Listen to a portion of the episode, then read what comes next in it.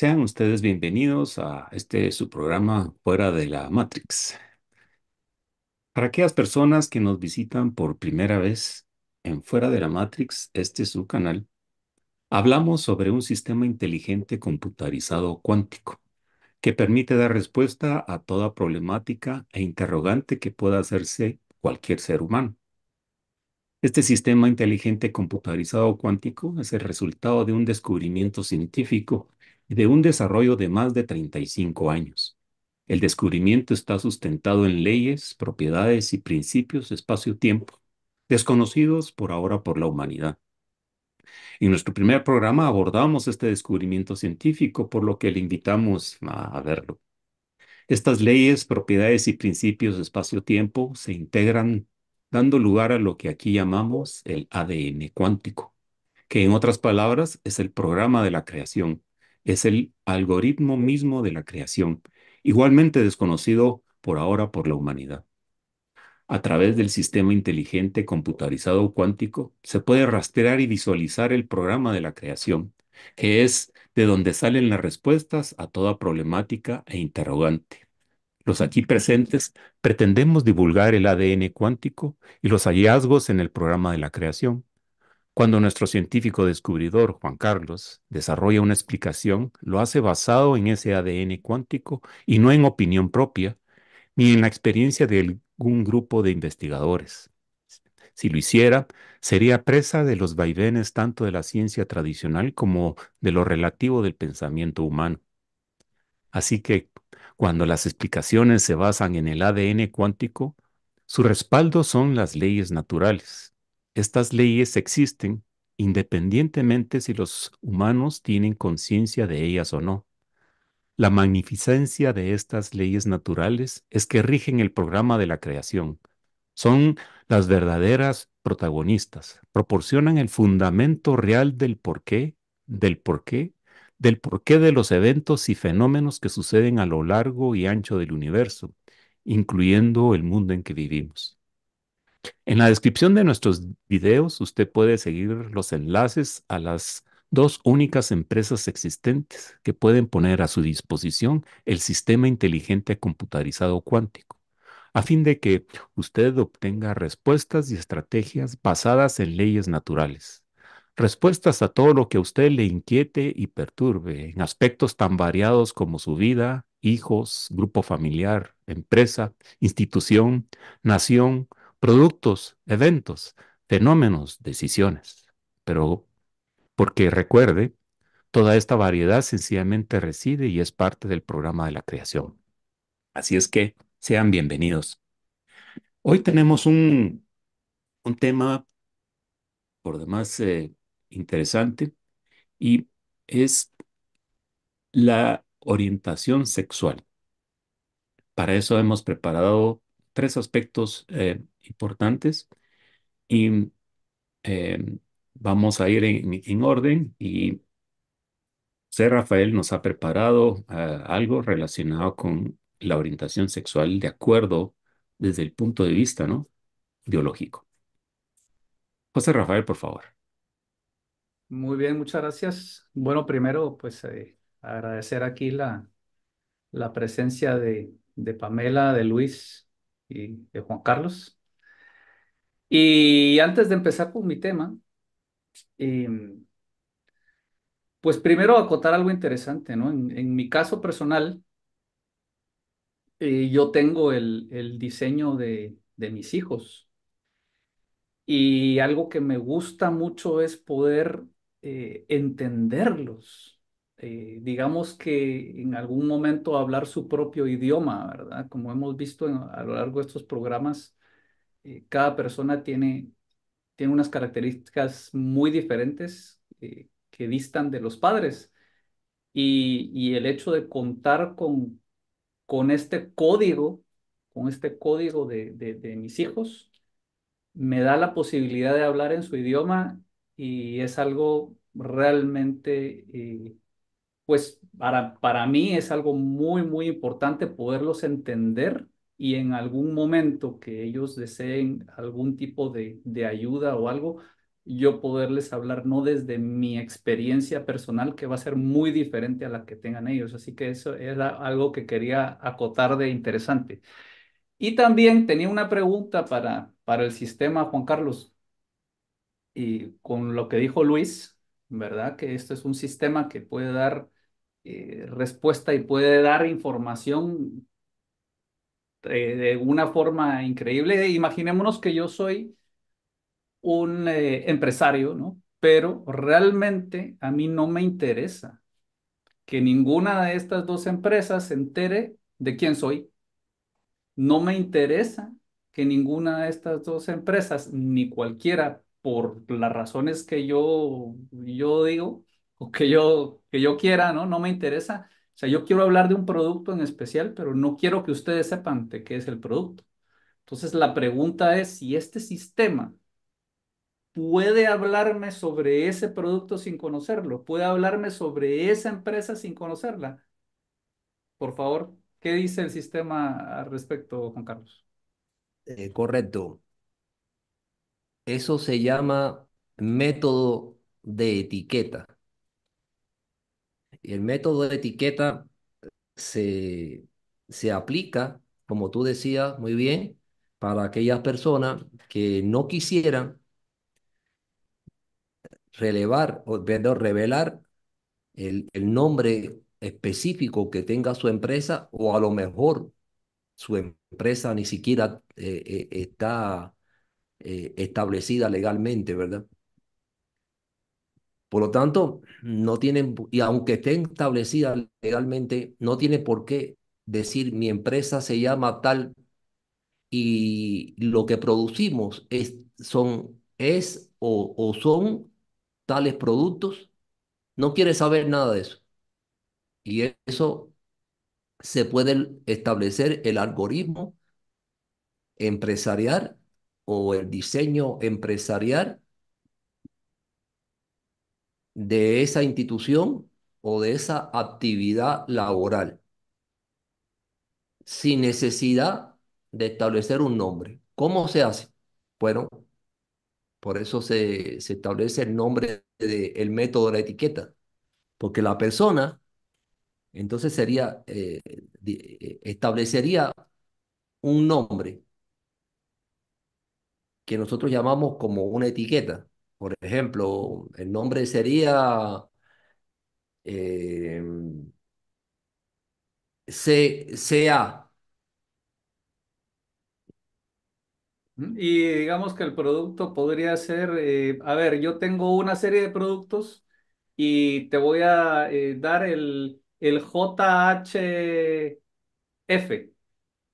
Eh, y háblame no, de ese no, producto. eh, no, no, no hace falta. A ver, no hace falta. Es decir, si tú quieres una asesoría empresarial, empresarial, tú lo único que tienes que decir es mi empresa se llama C, CA, CA, eh, y CA es el nombre que yo le voy a dar a esa empresa. Okay. Entonces, entonces, con esa, con SEA, entra implícito si es un solo producto, si son varios productos, eh, entra eh, eh, implícito, entra las características de producción de esa empresa. SEA lo va a representar todo. Y entonces se va a establecer una secuencia espacio-tiempo para SEA. Muy Y bien, con esa secuencia espacio-tiempo, con ese diseño espacio-tiempo, se va a establecer eh, las características que tiene esa empresa, se va a eh, establecer las deficiencias, las dificultades, las problemáticas y los niveles de potencialidad que pueden eh, tener. Inclusive, después que se le da esta secuencia espacio-tiempo, la segunda parte, que es el calendario, se va a establecer el calendario de cómo debe actuar, sea en función de fechas específicas. Y bueno, en este, lo que pasa es que cuando hablamos de etiqueta empresarial, eh, además no tiene que ser siempre empresarial. Imaginemos que sea una organización secreta en el mundo. Imaginemos. Y esa organización secreta en el mundo no quiere dar su nombre. Nosotros no queremos decir que somos los Illuminati. Un ejemplo, un chiste. Y, y bueno, entonces eh, usted ponga la etiqueta que usted quiere, LW45. Y nosotros nos vamos a regir por LW45. Ok. Y vamos, Perdón y- por haber metido un tema aquí que tal vez no iba con, con, No, con lo no, del no, día, está- pero, no, pero bueno, no, no, es interesante. Entonces, entonces realmente se va a hablar en función de él, eh, de la etiqueta como, eh, como tal. Ah, eso sí, eso sí. Eh, lo único que se exige es que sea real la institución, la existencia de la institución y que sea real la existencia de la empresa, que sea real. ¿Por qué? Porque el ADN cuántico, cuando usted le, le pide una secuencia espacio-tiempo, un algoritmo, imaginemos que sea mentira, que no exista eso. Siempre, siempre, siempre el ADN cuántico, cuando usted pide un algoritmo, le va a dar ese algoritmo. Lo que pasa es que si no existe la empresa, ese algoritmo va a estar relacionado con esa mentira y con esa no existencia de la empresa y orientado hacia esa persona que mintió. Pero siempre va a haber una respuesta, siempre. Entonces, esas serían, esas serían la- las características, ¿verdad? Listo, muchas gracias. Bueno, ya entrando en materia, eh, este tema de hoy sobre, pues de de hecho es el primer programa sobre este tema porque hay mucho que, que podamos eh, hablar de esto. Esencialmente para mí eh, es un tema que se me hace fascinante, vamos a decirlo así. De hecho, pues para contar una anécdota personal, eh, mi padre era médico, sexólogo, y a los tres años yo probablemente era uno de los pocos niños que sabía cómo se hacían los bebés, no con tantas especificaciones, pero la verdad es que para la edad sabía bastante. Y a los nueve años recibí una cantidad de información que, que tal vez era mucha para, para un niño de, de esa edad, pero al mismo tiempo eh, me pareció interesante y, y se creó también en mí un, un interés especial y por eso es que este, este programa eh, para mí es, es, es algo muy interesante que toquemos este tema, ¿no? Bueno, pues vamos a, a, a compartir pantalla en este momento, que tengo una pequeña presentación. Me dicen por favor si, si se ve. ¿La ven? ¿Hola? No, aún no. No. ¿No? No, no, no, todavía no. Qué extraño. A ver, voy a, voy a regresar al Zoom.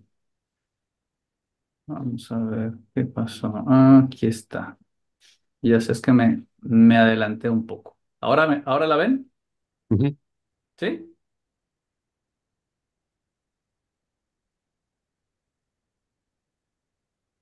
¿Confirmado? Ahora sí. Perfecto.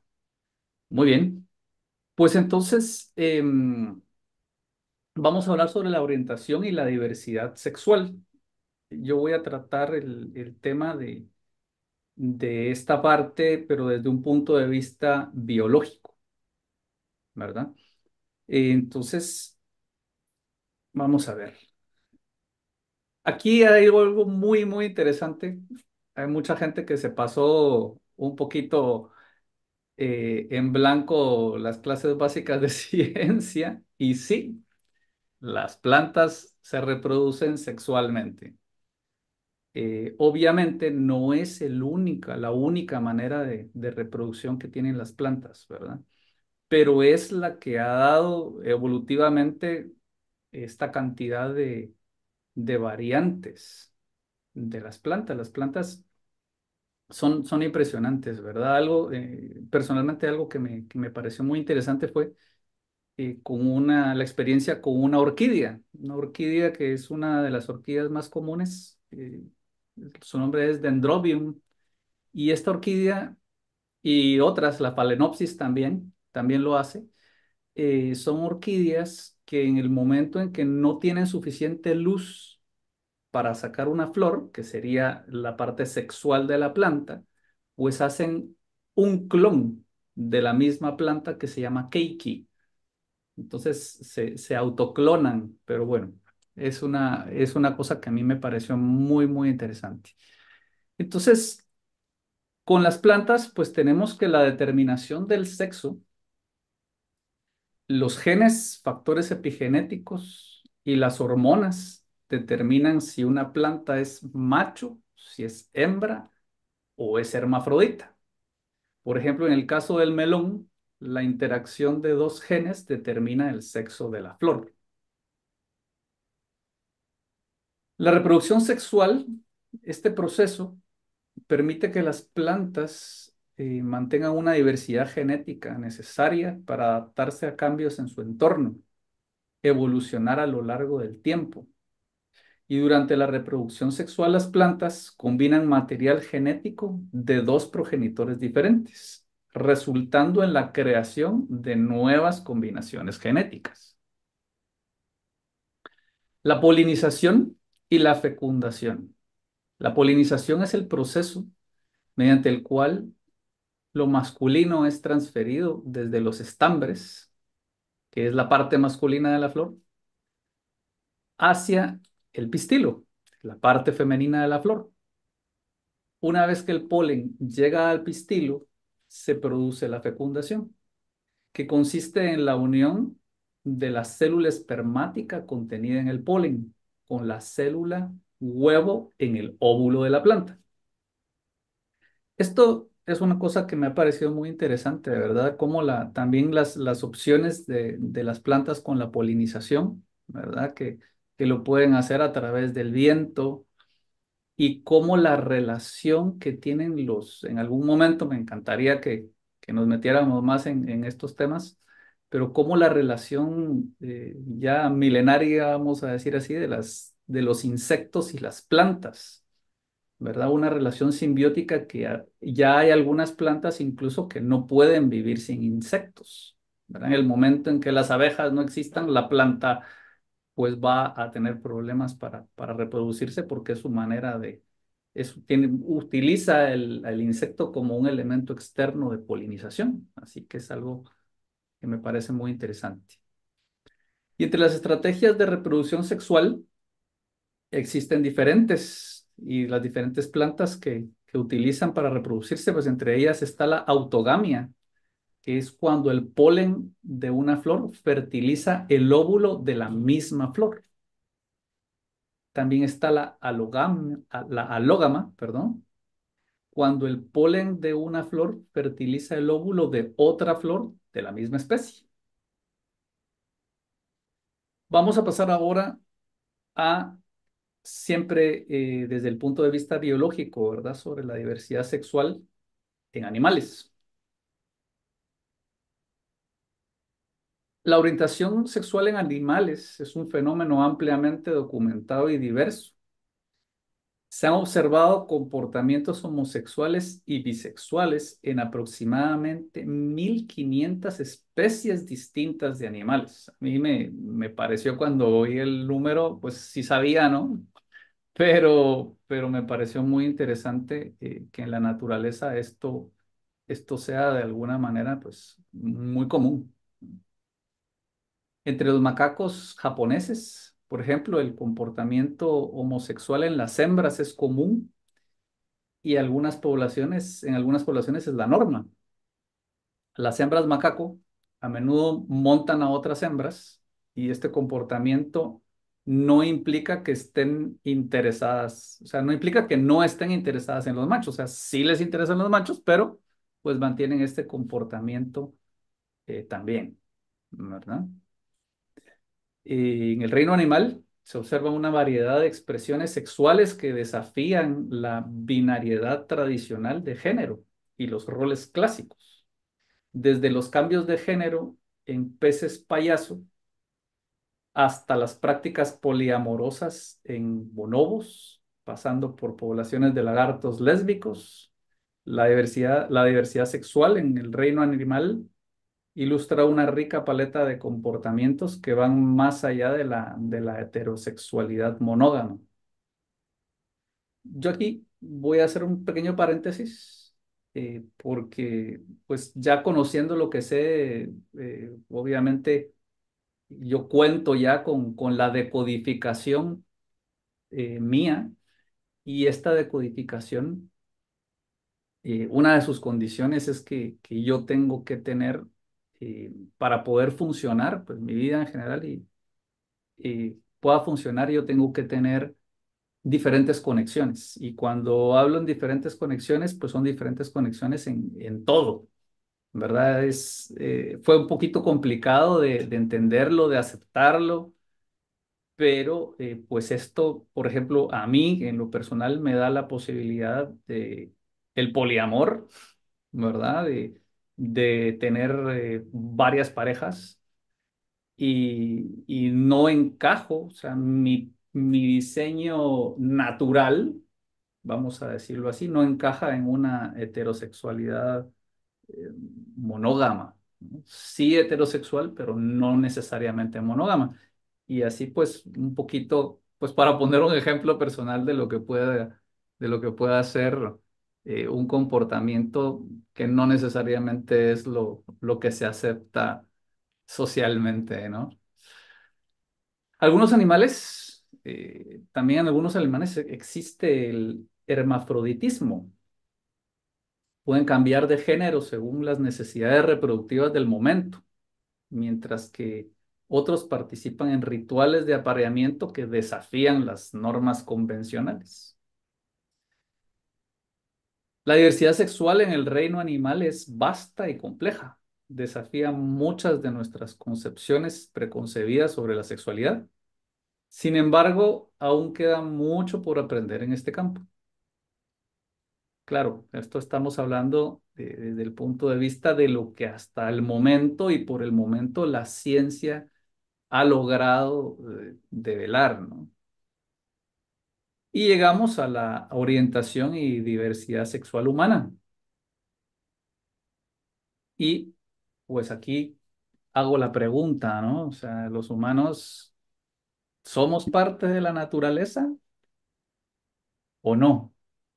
Si hemos visto esta, esta gran diversidad, eh, ¿verdad? Pues vamos a ver un poco si los humanos somos parte o no somos parte de esto. Y pues más adelante, eh, lo que yo estoy haciendo con esta presentación es simple y sencillamente, pues un poco sobre lo que la ciencia hasta el momento ha hablado sobre estos temas, ¿verdad? Ha podido investigar sobre estos temas, ha sacado las conclusiones y más adelante vamos a ver lo que el ADN cuántico, esta nueva ciencia, eh, tiene que decir al respecto, ¿no? La relación entre la biología y la orientación sexual es objeto de investigación en el ámbito de la biología del desarrollo humano. La orientación sexual desde el punto de vista biológico es un tema de investigación en constante evolución. La ciencia actual sugiere que es una compleja interacción de factores biológicos la que condiciona si nos sentimos atraídos por las personas de nuestro propio sexo, del opuesto o de ambos. No se ha encontrado una única causa que sea determinante en la orientación sexual, pero hay investigaciones que lo sugieren sugieren que es el resultado de una compleja combinación de influencias genéticas y ambientales, que podríamos llamar pues eh, lo genético y lo epigenético, ¿verdad? Cómo, el ambiente y, y los factores externos afectan ciertas condiciones genéticas, ¿verdad?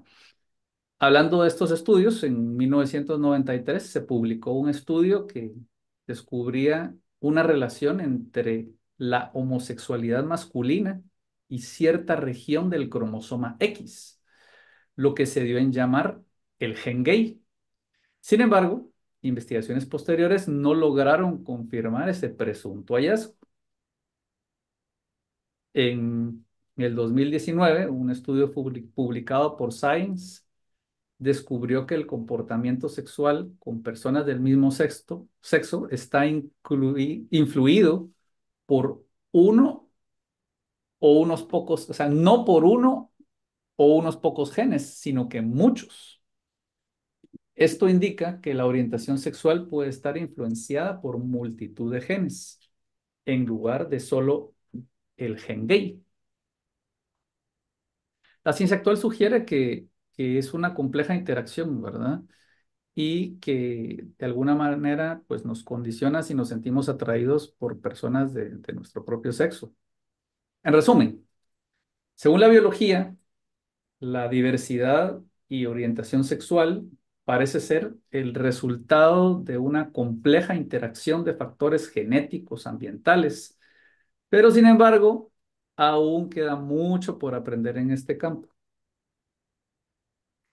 Y pues con esto termino eh, la presentación. No sé si ya, ya volvimos de nuevo. Todavía sigue la pantalla, nada. ¿Sigue la pantalla? Sí, sí, compartiendo, sí. ¿Cómo hago para, para salir? Perdón que... Dejar de compartir es un botón rojo. Sí, lo que pasa es que aquí está. Perdón. ¿Ahora sí? Sí. Disculpe. Bueno, eh, por favor, si, si alguien tiene algo que, agregar a la, a la presentación. Eh, sí. Recordemos que la humanidad está nutrida de especulación. Y, y cuando no tenemos las bases sólidas que nos, que nos permitan explicar un fenómeno, pues entonces acudimos a las teorías especulativas y con ellas a los diferentes diseños que se van negando según el tiempo de desarrollo y de evolución. ¿Y por qué digo esto?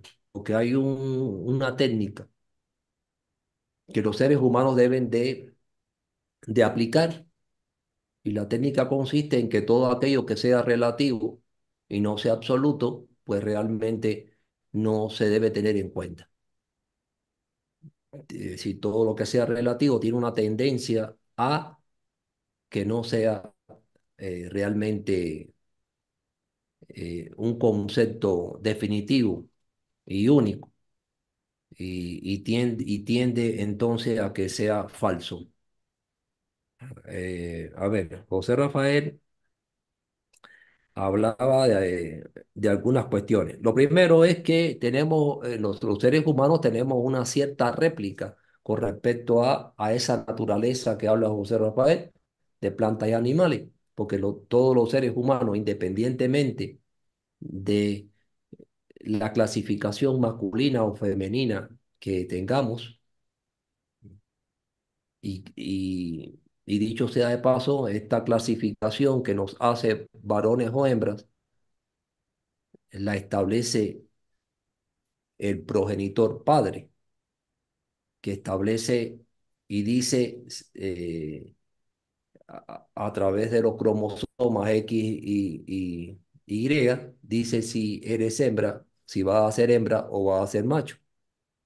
Si es X, hembra, eh, Y, eh, macho. Partiendo de eso, independiente de esta clasificación que establece este eh, progenitor eh, padre, nosotros tenemos hormonas masculinas y hormonas femeninas. Todos los seres humanos tienen ambas hormonas y viene siendo como una réplica a eh, lo que establece la, la naturaleza, ¿verdad? Ahora bien,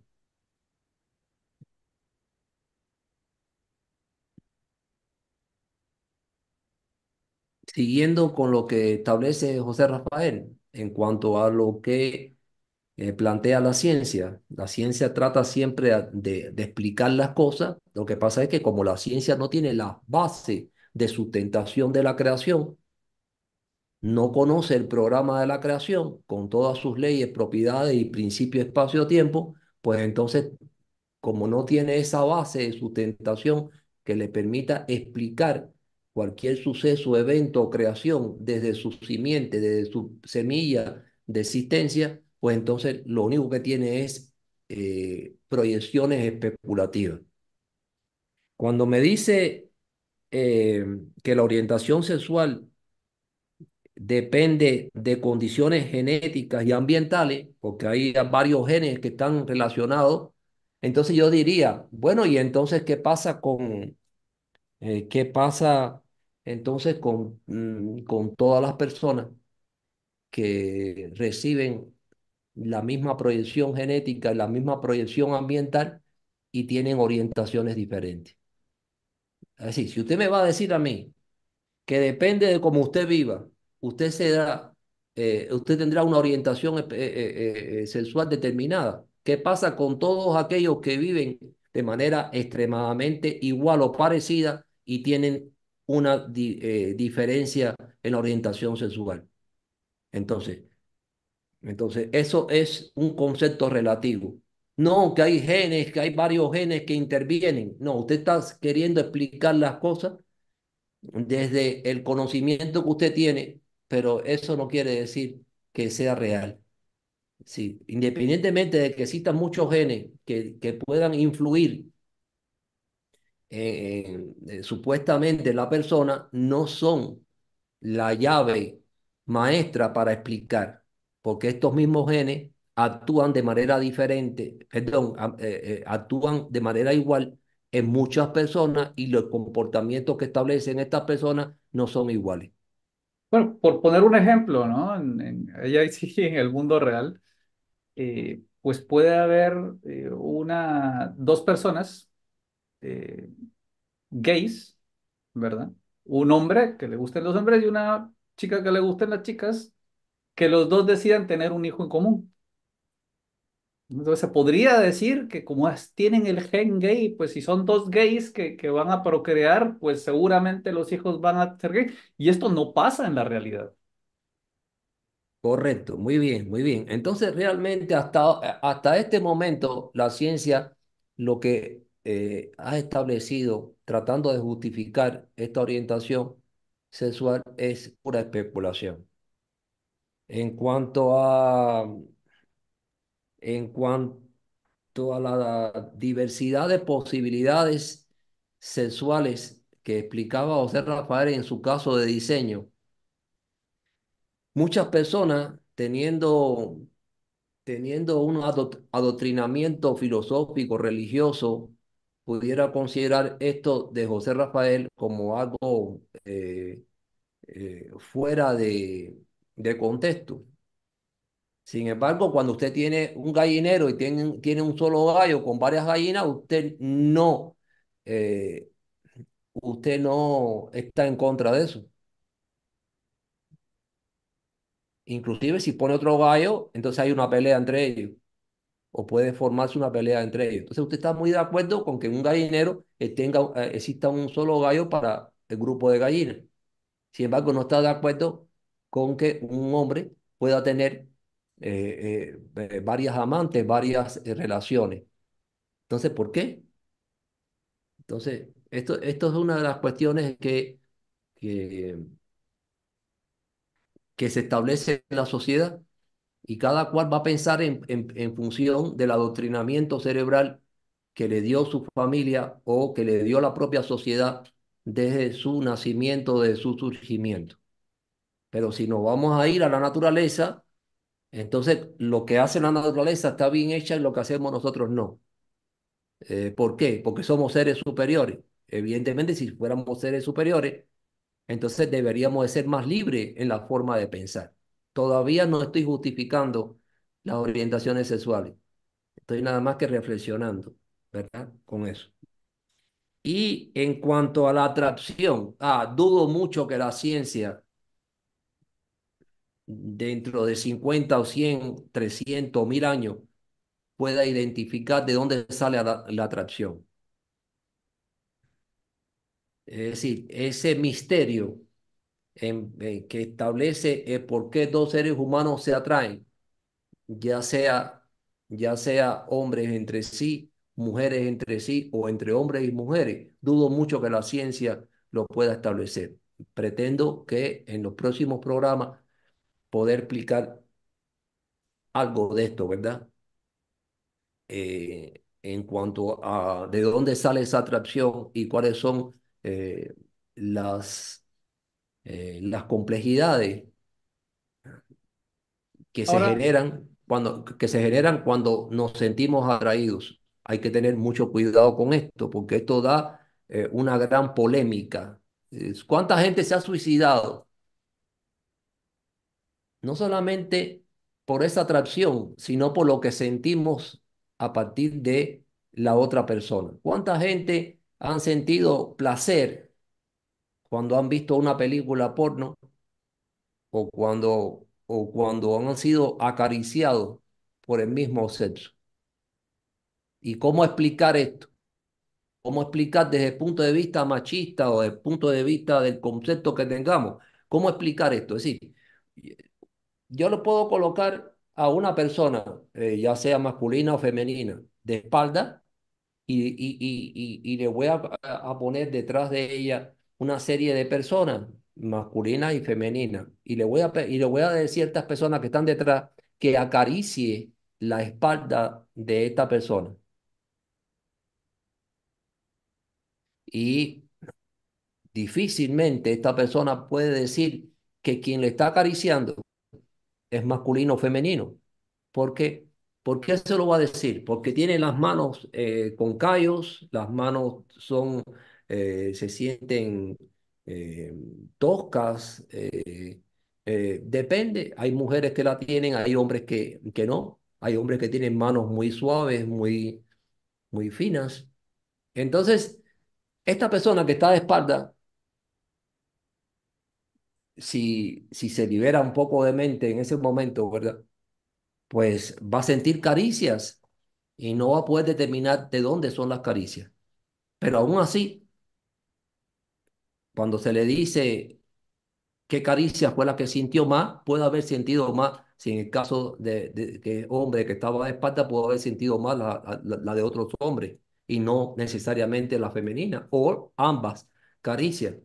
Entonces, entonces, la sensación, la sensación no es lo mismo que la atracción, ¿verdad? La sensación realmente no tiene orientación sexual, no la tiene. Usted puede sentir placer cuando besa a uno u otra persona, cuando usted siente la caricia de una u otra persona.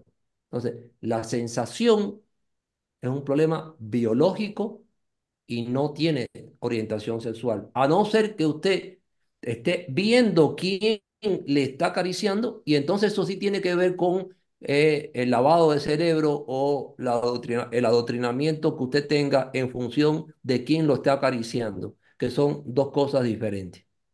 ahora, solo, Juan Carlos, solo como, como, como una anotación aquí, y me parece que eh, por mucho adoctrinamiento que haya, por mucho lavado de cerebro, por muchas eh, normas sociales, religiosas o lo que querramos decir, eh, siempre la naturaleza se va a imponer. Pues la propia naturaleza del individuo se va a imponer de alguna manera, ¿no?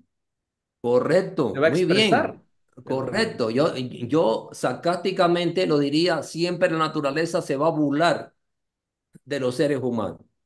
se va a burlar. Por eso le decía que hay una, hay un secreto, hay una profundidad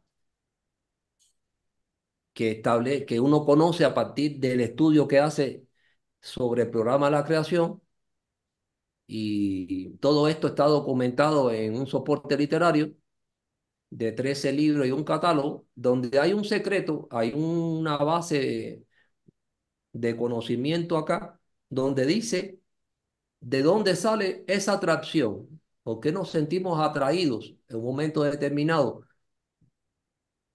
ya sea por un hombre o ya sea por una mujer. ¿Por qué? ¿De dónde sale esa atracción? No tiene nada que ver con genética, no tiene nada que ver con, con, con, con condiciones ambientales, no tiene nada que ver con eso. como tampoco la orientación sexual tiene nada que ver con eso.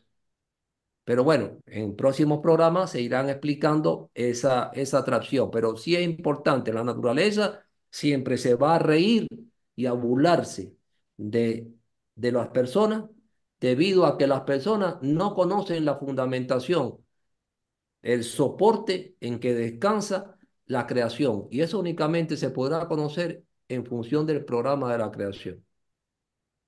Interesante que, personas que tengan algunas dudas o que tengan ciertas inclinaciones que no se la puedan explicar y que estén incómodas con esto, eh, se puedan acercar a, a estas dos empresas, ¿verdad? Para, para poder realmente eh, tener una base sobre la cual decir yo soy así por esto y por esto y, ayudar de alguna manera a ese tormento que se crea en las personas eh, que tengan una orientación diferente, ¿verdad?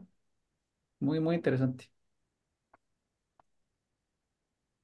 Bien, voy a, a segui- siguiendo con el, con lo que teníamos preparado. eh, me permito ahora poderles eh, compartir una definición de, de la orientación sexual según la psicología. Y lo que sigue es un resumen de un artículo que se llama Orientación Sexual e Identidad de Género de la Asociación Americana de Psicología, APA, por sus siglas en inglés, que expresa según teorías y la ciencia tradicional. Entonces empezamos diciendo, bueno, ¿qué es la orientación sexual? La orientación sexual es una atracción emocional, romántica, sexual o afectiva, duradera hacia otros. y se distingue fácilmente de otros componentes de la sexualidad que incluyen sexo biológico, identidad sexual, ese sentido psicológico de ser hombre o mujer, y el rol social del sexo, ese respeto de las normas culturales de conducta femenina y masculina. La orientación sexual es diferente de la conducta sexual porque se refiere a los sentimientos y al concepto de uno mismo. Las personas pueden o no expresar su orientación sexual en sus conductas. Así es de que, ¿qué hace que una persona tenga una orientación sexual determinada? Existen muchas teorías acerca de los orígenes de la orientación sexual de una persona. La mayoría de los científicos en la actualidad acuerdan que la orientación sexual es más probablemente el resultado de una interacción compleja de factores biológicos, cognitivos y del entorno. En la mayoría de las personas, la orientación sexual se moldea a una edad temprana. Además, hay pruebas importantes recientes que sugieren que la biología, incluidos los factores hormonales genéticos o innatos, desempeñan un papel importante en la sexualidad de una persona. Es importante reconocer que existen probablemente muchos motivos para la orientación se- sexual de una persona y los motivos pueden ser diferentes para las distintas personas. ¿Es la orientación sexual una elección? No. Los seres humanos no pueden elegir ser homosexuales o heterosexuales. Para la mayoría de las personas, la orientación sexual surge a principios de la adolescencia sin ninguna experiencia sexual previa. Si bien podemos elegir actuar de acuerdo con nuestros sentimientos, los psicólogos no consideran la orientación sexual una elección consciente que pueda cambiarse voluntariamente. Entonces, ¿puede la terapia cambiar la orientación sexual? No. Aun cuando la mayoría de los homosexuales viven vidas felices y exitosas, algunas personas homosexuales o bisexuales pueden buscar un cambio en su orientación sexual a través de la terapia, a menudo como resultado de coacción por parte de miembros de su familia o de grupos religiosos. La realidad es que la homosexualidad no es una enfermedad, no requiere tratamiento y no puede cambiarse. Sin embargo, no todas las personas gay, lesbianas y bisexuales que buscan la ayuda de un profesional de salud mental desean cambiar su orientación sexual. Las personas gay, lesbianas y bisexuales pueden buscar ayuda psicológica con el proceso de la revelación de su orientación sexual o el desarrollo de estrategias para lidiar con el, con el prejuicio pero la mayoría opta por la terapia por los mismos motivos y problemas de la vida que conducen a las personas heterosexuales a la consulta de los profesionales de la salud mental. Bien, pues bien, aquí esto es eh, revelador, ¿sí?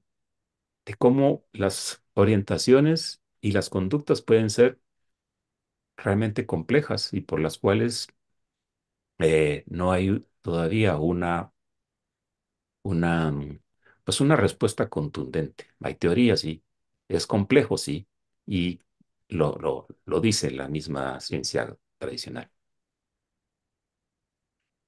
¿Sabes? ¿Algún comentario de alguien o alguien que quiera? Sí, Juan Carlos. Sí, eh, a través de la explicación que ha dado eh, Luisito sobre lo que establece la, la psicología, yo apunté aquí tres, mm, tres eh, condiciones o tres palabras importantes, ¿no? Motivos, emocional y edad temprana. Y volvemos de nuevo a recalcar lo que dije en la parte biológica. Motivos. No, eso no, eh, eso no es cierto. Eso no define una orientación sexual, porque el mismo motivo no hace a las mismas personas tener la misma orientación sexual. Entonces, eso es relativo. Y ya dije, la técnica de la relatividad. Todo lo que sea relativo eh, eh, tiene una tendencia a ser falso. Entonces, eh, la naturaleza y el universo se construye en bases, en bases de objetivos absolutos. No existe relatividad. Y cuando un gusano se convierte en mariposa, está esa, ese nivel de, de, de variación está incluido dentro de la misma existencia o dentro de la misma creación. Fuera de esa, no hay otra variedad. Es decir, esa mariposa no se convierte después en delfín. Todo está bien limitado y todo encaja perfectamente según la secuencia espacio-tiempo representativa de, de cada creación. Entonces, motivos, no, no, no, no. El motivo que usted lo hizo eh, establecer determinada preferencia, no, e, ese mismo motivo a mí no me, no me, eh, eh, no me refleja la misma preferencia. Entonces, los motivos son relativos. Emoción, ya lo dije, ningún científico en el mundo sabe o tiene una idea de cómo se establecen esas emociones. Es decir, a ver, para que me entiendan, de manera fisiológica, eh, de manera orgánica, sí se conoce eh, cómo se reflejan las emociones. Pero, ¿cuál es la base que permite ese reflejo? Sí, ¿cuál es la base que permite que se, que se desencadene la, esa, esa reacción fisiológica, biológica llamada emoción? Eso no lo conoce. No sabe de dónde sale la atracción y de dónde sale ese, eh, ese reflejo emocional. Si realmente existe un programa de la creación, quiere decir que los hilos realmente lo mueve ese programa de creación. Y los seres humanos no saben de dónde salen los hilos, cómo se mueven esos hilos y qué reflejan el movimiento de cada hilo. Y en cuanto a edades tempranas, eso es circunstancial. Hay muchas personas que marcan una orientación sexual a partir de edades maduras. Entonces, también es totalmente relativo. Es lo que quería decir. Gracias, Juan Bueno, entonces, eh, hasta el momento, ah, dale. No, solo, perdón, eh, algo que me pareció interesante que, que no sé, no sé si lo vas a abarcar, Pamela, dime si, si, si lo tomas, pero eh, han habido culturas que, que tienen, que han tenido normas muy diferentes, ¿verdad? Como la, la romana de la antigua, de la antigua Roma, donde la, la bisexualidad eh, no era para nada mal vista, ¿verdad? Y, y veían la orientación desde otro punto de vista que era más un punto de vista de poder. ¿verdad? De, quien tenía más, más poder era, era el, eh, el activo y el otro era el pasivo y, no era un tema de, de heterosexualidad, bisexualidad o u homosexualidad, sino que se veía de, de una forma completamente diferente, pues por poner un ejemplo cultural, ¿verdad? Sí, eso creo que van a ser tema, eh, un tema para el- la siguiente parte del programa. Ahorita, pues perfecto, ya perfecto. vimos que eh, cómo es la orientación sexual a nivel biológico, a nivel psicológico, y nos vamos un poquito más a lo polémico, y es la orientación sexual según las religiones. Entonces, aquí abarcaremos qué dicen algunas religiones acerca de la orientación sexual desde el punto de vista de tres religiones principalmente, la religión cristiana católica o, y, o los protestantes, el islam y el budismo, dos religiones que están pues totalmente en contra y una tercera que al parecer pues tiene cierta flexibilidad. Entonces, empezamos con el catolicismo y el cristianismo evangélico. Y para comenzar con esta religión y su punto de vista acerca de la orientación sexual, vamos a, a tocar un par de pasajes que se encuentran en la Biblia que mencionan algo relacionado con la orientación sexual, entendiendo pues todo lo que abarca también con bajo la sombría de la homosexualidad. Entonces, empezamos aquí con el Antiguo Testamento para dar un poquito de contexto, aquí Dios, en, según la Biblia, estableció una serie de leyes que el pueblo de Israel debía de seguir luego de haberlos liberado de Egipto. Y esto está en Levítico eh, 1, del 18 al 22, y dice, no te acostarás con un hombre como quien se acuesta con una mujer. Eso es una abominación. Y en Levítico 20 al 13 lo vuelve a a declarar. Si un hombre se acuesta con un varón, como se acuesta con una mujer, ambos han cometido una infamia. Los dos morirán y serán responsables de su muerte. También se puede citar a Sodoma y Gomorra, en la que se hace la referencia que en su pueblo existía pues la corrupción, violaciones, actos malvados y entre esos pues practicaban también la homosexualidad y pues los desenfrenos sexuales, a tal punto que Dios pues decidió acabar con esa ciudad. Y ahora pues nos vamos al, al Nuevo Testamento, eh, carta a los romanos, que son las cartas de Pablo hacia los romanos. Y esto se encuentra en Romanos uno del 26 al 27, y dice, por esto Dios dejó que fueran presa de pasiones vergonzosas. Ahora sus mujeres cambian las relaciones sexuales normales por las relaciones contra la naturaleza. Los hombres, asimismo, dejan la relación natural con la mujer y se apasionan los unos por los otros. Practican torpezas con varones y varones y así reciben en su propia persona el castigo merecido por su aberración. Y por último, en Corintios 6, del 9 al 10, dice, ¿no saben acaso que los injustos no heredarán el reino de Dios? No se engañen, ni los que tienen relaciones sexuales prohibidas, ni los que adornan, adoran a los ídolos, ni los adúlteros, ni los homosexuales, y los que solo buscan placer, no heredarán el reino de Dios. Entonces, la verdad es que según la investigación que hice en varias páginas, se dice que la conducta homosexual es pecado porque es contraria al orden creado por Dios para la familia y las relaciones humanas, ya que en la Biblia, en el libro de Génesis, pues Dios crea al hombre y a la mujer para unirse y volverse uno y reproducirse como un orden pues, natural.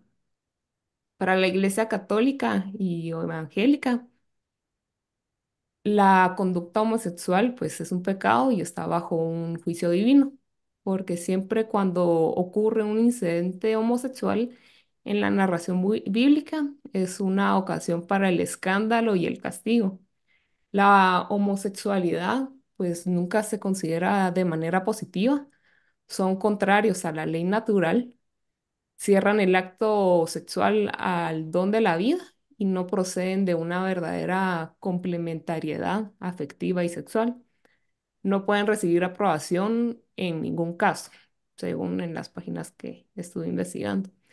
Y pues por último, el Papa Francisco en enero del 2023 pues sí ratificó la posición tradicional de la Iglesia, afirmando que cualquier acto sexual fuera el matrimonio entre un hombre y una mujer es un pecado, pues está en contra de la palabra y la ley de Dios, aunque precisó que los actos homosexuales pues son objetivamente pecaminosos y la inclinación homosexual pues es desordenada, pero no objetivamente pecaminosa, invitando por ello a estas personas pues a la castidad. Y por último, toda discriminación injusta contra personas homosexuales pues debe ser condenada. Y sin embargo, pues eh, no hace mucho eh, se permitió dar bendiciones a parejas en uniones irregulares, cosa que pues creó un gran revuelo. Y bueno, seguimos con el Islam. Ahora, eh, solo para decirles, bueno, acá no somos como eh, expertos en el tema, exponemos esto. Y lo digo porque pues el, el Islam es una religión que no es muy practicada en, en nuestros países, pero igual eh, vale la pena pues mencionarla, ¿verdad?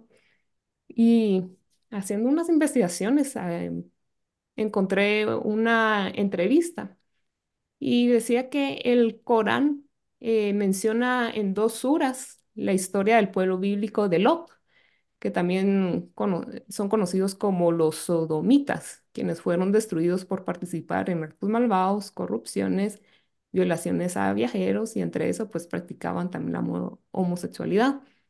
Era un pueblo que excedía los límites según el Corán.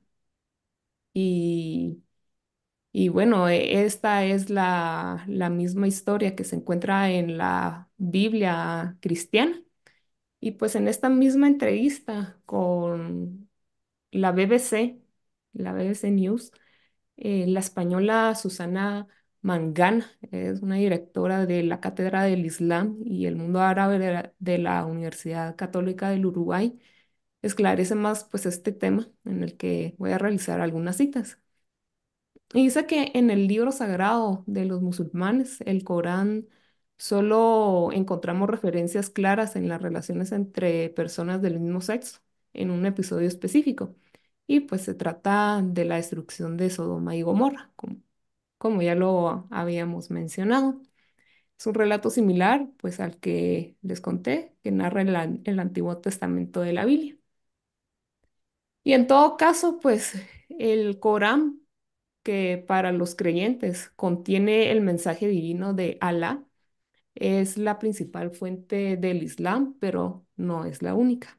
Dado que el Corán no especifica el castigo de la sodomía homosexual, los juristas islámicos se apoyaron cada vez más en varios hadís como la Sunna y la Sharia, entre otros, más explícitos pero mal atestiguados, en un intento de encontrar una guía sobre el castigo adecuado. La Sunna o hadices son un conjunto de textos que, como se denominan los dichos y, o hechos de Mahoma de transmisión tradicional. Y en la Sunna y la Sharia, que son estos textos que son incorporados a la legislación islámica, la homosexualidad se compara al adulterio. Y esto es un crimen que se llama had y se le suele atribuir un castigo de latigazos o inclusive la muerte en el más grave de los casos. Al final, pues la homose- homosexualidad es considerada un delito y está prohibida en la mayoría de países islámicos, como es Arabia Saudí o Irán. Sus líderes espirituales lo consideran un delito que contraviene las normas del Islam y debe ser castigado con dureza. Y bueno, por último, tenemos el budismo. Y entre el budismo, eh, los budistas existen, entre los budistas existe la diversidad de opinión pues, sobre la homosexualidad. El budismo al final enseña que el goce sensual, el deseo en general, la sexualidad en particular, son obstáculos para encontrar la iluminación o a lo que ellos llaman el nirvana. Pero el sexo por sí mismo no es un pecado. Las órdenes budistas contemporáneas eh, por lo general prohíben la transexualidad y la sexualidad activa en las órdenes religiosas, o sea, para los monjes budistas. A los hombres y mujeres monjes no se les es permitido tener cualquier tipo de relaciones sexuales en general. Se, se abocan al celibato, pero aceptan la homosexualidad entre los laicos. En realidad no hay una posición tajante para los laicos. Y desde el punto de vista del budismo tibetiano, porque hay distintos, ¿verdad? Occidente o tibetiano, la perspectiva del Dalai Lama son complejas, pero al final pues han evolucionado.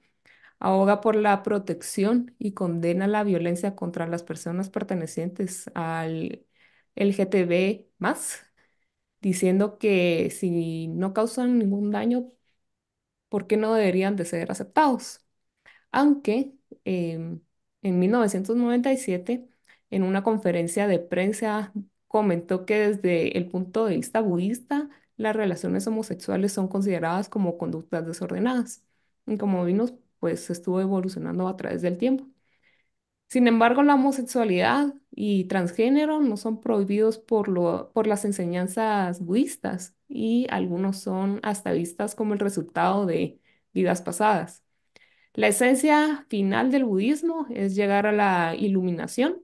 El camino que uno escoja con respecto a la religión es personal, así como sus propias creencias personales. La mayoría eh, de la literatura budista indica que es una decisión pues personal más que una decisión religiosa. Y en cuanto a los laicos, el budismo advierte, como se observa en sus textos, atender a la mala conducta sexual, refiriéndose al adulterio, a la pedofilia, a las violaciones, violaciones, em, adicción por el sexo o el apego al sexo.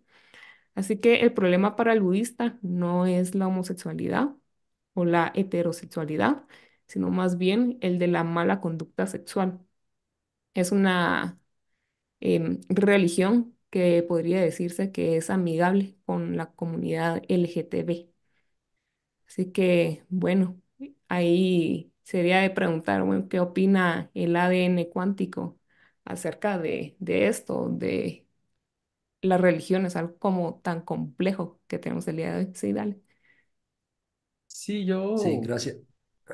yo, pues, un poquito escuchando lo que, lo que estás diciendo, pensando eh, en muchas cosas pues que ya se saben, ¿no? Como los, los representantes máximos de estas eh, religiones que, que condenan ciertas, ciertas orientaciones, actividades y todo esto, pues no están exen- exentos a, a cometer esos mismos actos que terminan pecaminosos, ¿no? Como esa, esa doble, doble moral eh, y cómo, cómo eso existe, ¿no? Es, es, me parece, me parece muy interesante y lo que comentaste, ¿no? De la religión católica, de que, de que bueno, eh, sí, la homosexualidad es pecado, es pecado, es pecado, pero les vamos a dar una bendición, pero vamos a bendecirlos. O sea, o sea, ¿cómo, cómo se explican esas cosas? O sea, no sé, ¿cómo, Sí, cómo, eh, cómo han llegado a a estos, pues sería interesante como, como ir a escarbar y ver cómo se ha llegado a esto tan antinatural, por llamarlo de alguna manera, ahora que hemos estado viendo eh, temas tanto eh, biológicos, psicológicos y tal, bueno, las variaciones son o no son naturales, ¿no? ¿Y, y por qué, por qué son tan, eh, por qué pues, los humanos hemos sido tan, tan dados a, a enmarcar las cosas como buenas y como malas, ¿no? Um, eh, recordemos que la- las religiones eh, pues, también tienen su propio desarrollo y actualmente la, ah, el catolicismo está en eso. Hay, hay corrientes, hay vertientes que abogan por una tolerancia más significativa, ¿sí? Ah, que van desde, bueno, porque solo los sacerdotes eh, son hombres y no pueden haber mujeres. Ese es algo de lo que se está eh, precisamente evolucionando, pero, pero bueno, ese es el, el- el- punto. Es una, es una, es un cambio constante, digamos, que es una, se le llama un- como un desarrollo. Y eso es lo, lo relativo. Lo que hace 20 50 años no se permitía, ahora sí, eh, y lo mismo hace 100 años. Entonces ese relativismo es el que nos, nos, no- nos mata, nos, no- nos confunde. Así es que, Juan Carlos, dinos. ¿Qué dice el ADN cuántico? Sí, antes de abordar eh, qué es lo que establece el programa de la creación, ¿verdad? Antes de abordar eso, eh, quería señalar algunas cuestiones acá en el tema religión de Pamela. Ah, hay religiones que van en contra de, por ejemplo, de- del cristianismo, del catolicismo, de, de estas segmentaciones evangélicas. Y, y hay religiones que inclusive van en contra específicamente de, de este mundo del catolicismo y dicen que la Iglesia Católica no es más que la prostituta de la sociedad que se acomoda y se adapta según intereses. Y, y, y, y, y me gustaría saber qué dice el Papa con todas las aberraciones dentro de sus, dentro de sus ministros que han hecho con niños de la del mismo sexo, ¿verdad? Es lo que yo le decía a José Rafael, la naturaleza, el programa de la creación se burla eh, en un término, mm, eh, en una, eh, en una metáfora, ¿verdad? Se burla de, de, de los conceptos que establecen los seres humanos. Y como todo es relativista, pues se puede entender que un concepto de hoy puede cambiar mañana porque no tiene una base fundamental, no tiene una base de sustentación sólida, sólida y única. Por eso todo puede variar en este mundo. Todo puede variar, todo puede cambiar. Ahora, eh, a mí siempre hay una tendencia, ¿verdad? Siempre hay una tendencia eh, eh, en cuanto a, a cierta ciertas consideraciones que se establecen en cuanto al placer y en cuanto al sexo. En, cua- eh, en cuanto a estas, estos, estas consideraciones religiosas que se establecen en función de, esta, eh, de estas de- eh, denominaciones de placer y, y- sexo, eh, consideradas como, o- como el pecado original, por ejemplo, ¿verdad? y, confusiones y, maneras de interpretaciones eh, eh, a veces contradictorias que se establecen, ¿no? donde los mismos, es decir, donde eh, los mismos representantes religiosos dicen, te a- acepto que el, que el, que el público, que el mundo, que, los, que, que la gente fuera de, de nuestra categoría tengan sexo, pero si yo quiero eh, aspirar al, a un nivel supremo de iluminación, no hago sexo o, o, no, o, o evado lo que es el placer, ¿verdad? Hay una concepción equivocada. Biológicamente, biológicamente existe sistema nervioso. biológicamente existen las condiciones para que una especie pueda eh, sobrevivir o pueda mantener su existencia y lo hace a través del sexo. Y si vamos un poco más a la parte humana, bueno, eh, eh, están las sensaciones si, Dios no hubiera querido que usted sintiera placer, no le hubiera dado las condiciones biológicas y fisiológicas para que usted sienta placer. Entonces es contradictorio que yo quiera, que yo tenga que buscar la iluminación eh, evadiendo el sexo o evadiendo determinados placeres que están, que están en consonancia con eh, el objetivo de reproducir y mantener una especie.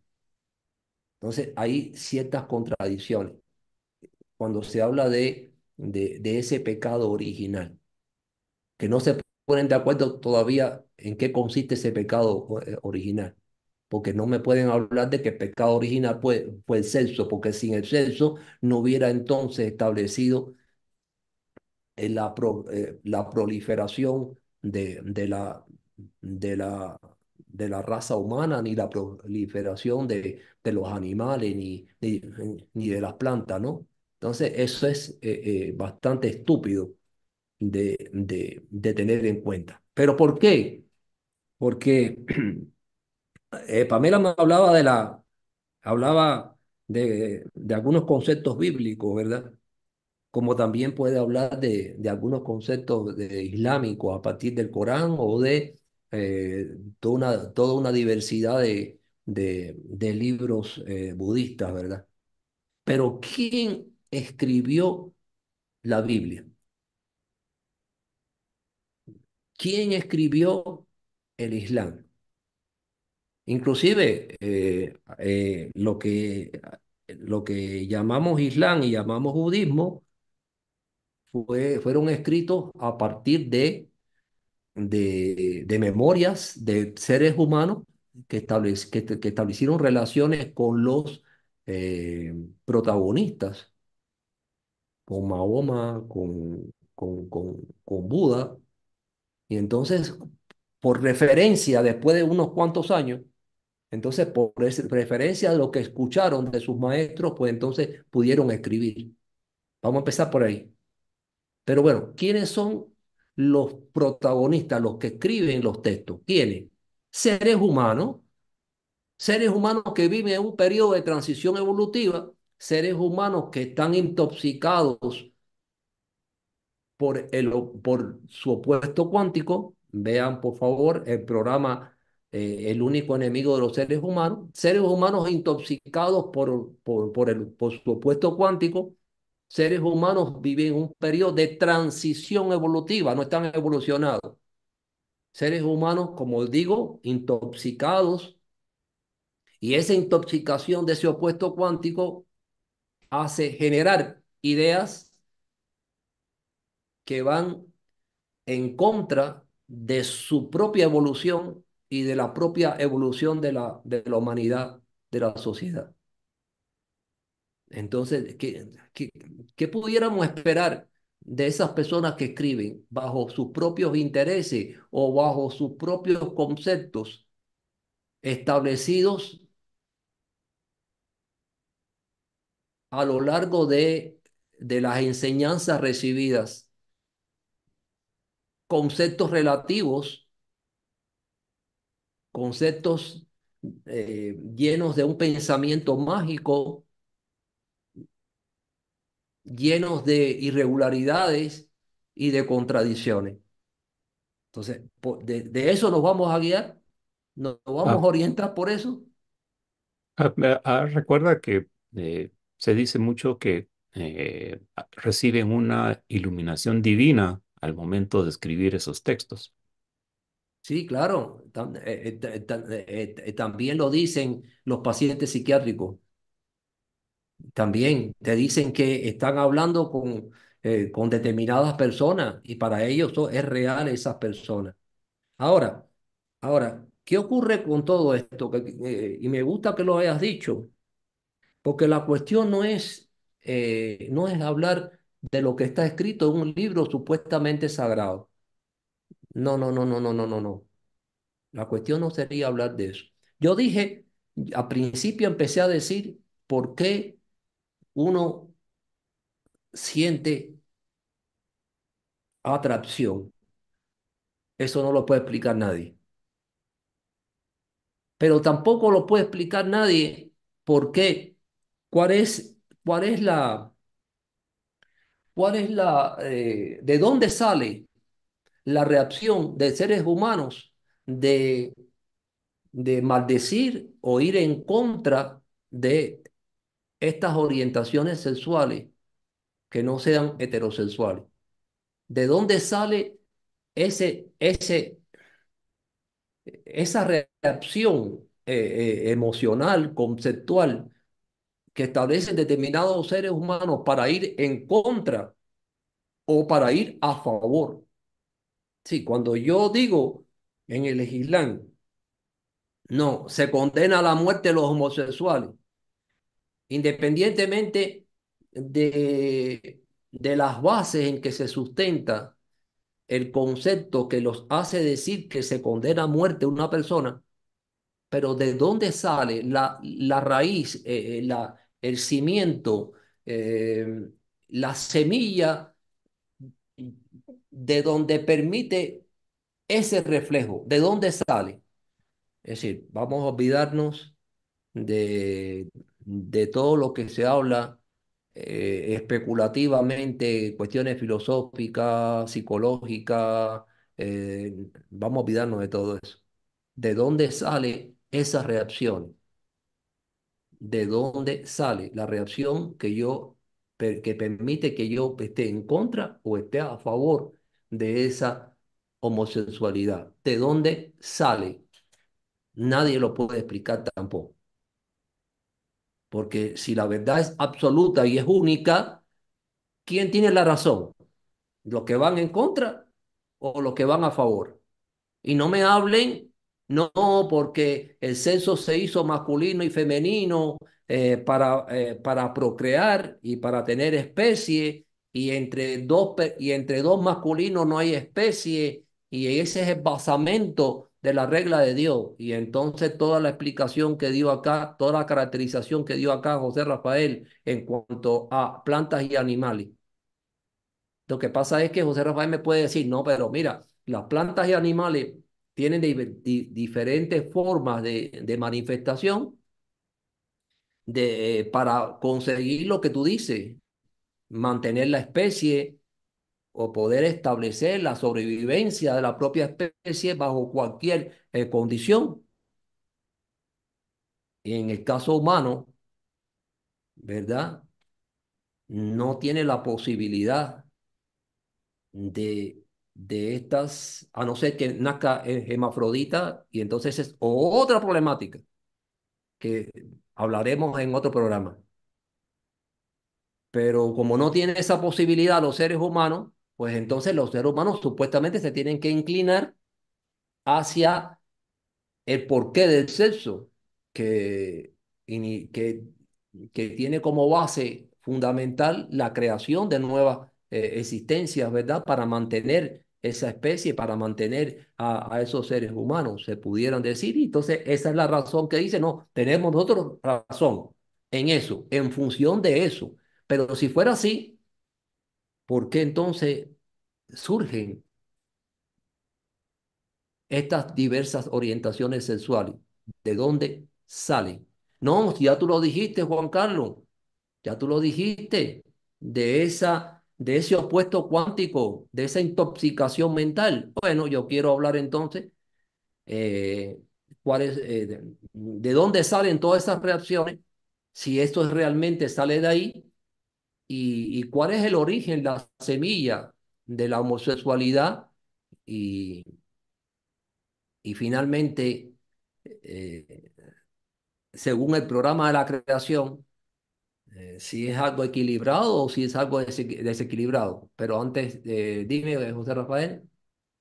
Sí, no, pensando aquí, ¿no? Un poquito en, poniéndome en un punto de vista de alguien de fuera que te ha escuchado decir en varias ocasiones, eh, incluso en esta, que del absolutismo, ¿verdad? De, de, de todo, o sea, que el relativismo no existe, entonces te podría decir, bueno, pero si el absolutismo aquí Entonces, eh, ¿qué pasa, no? Porque el absolutismo es 0-1, es hombre-mujer, ¿no? O sea, po- podrían utilizar esa, esa, entonces, eh, esa herramienta de, de, de que todo es absoluto y entonces esa escala de grises, vamos a decirlo así, ¿no?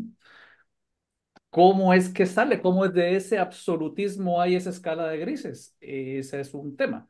Y el otro que también quería tocar era, eh, ya que mencionaste lo del tema del opuesto, es muy interesante también saber o, o pensar que una cosa que para una persona pueda ser su esencia, ¿sí?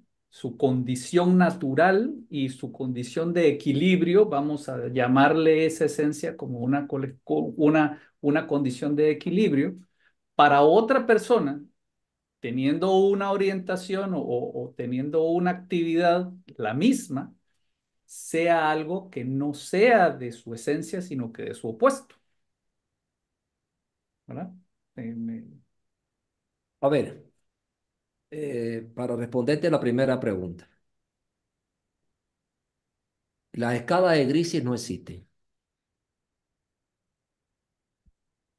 Y si y la escala de grises, si me vas a decir o me vas a comparar la, esta- la escala de grises con, con la variación o la variedad, la variación y la variedad salen de lo absoluto.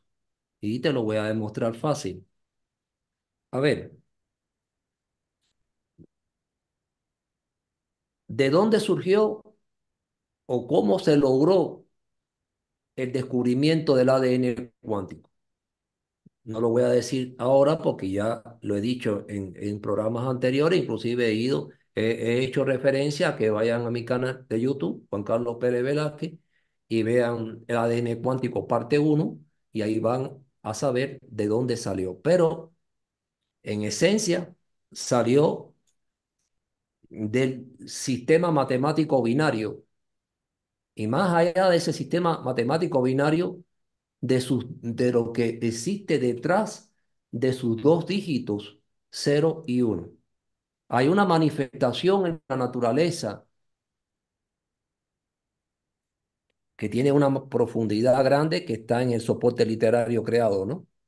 Pero hay una manifestación de la naturaleza que se manifiestan siempre dos estados, luz, es decir, iluminado y apagado, cerrado abierto, saturado insaturado. Siempre hay dos estados, eh, polo positivo, polo negativo. Siempre la dentro de la creación existen dos estados. Siempre. En, todo la, en toda la creación se van a manifestar dos estados y, y, y esa manifestación de dos estados es parte del secreto y de la, y de la esencia de la creación. Y eso se, y, y, y, estos, estas condiciones, estos dos estados van a reflejar lo absoluto de la creación. Sí, más allá de estos dos estados, no existe otra posibilidad que no sean estos dos estados. Ahora bien, los seres humanos tienen hormonas masculinas y tienen hormonas femeninas.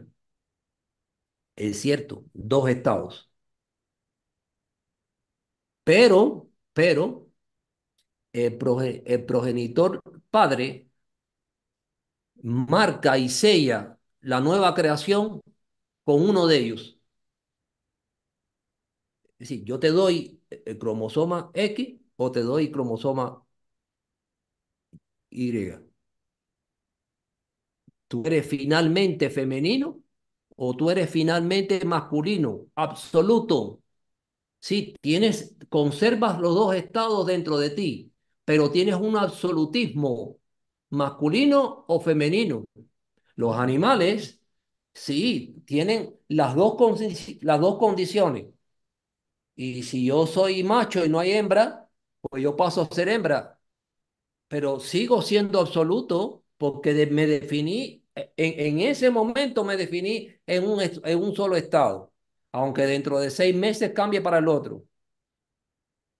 Entonces hay que tener cuidado porque esa, eh, esa, esa diversidad, esa variedad de creaciones no deja de reconocer lo absolutismo, eh, perdón, el, el, el, absolutismo que existe dentro de ellas mismas.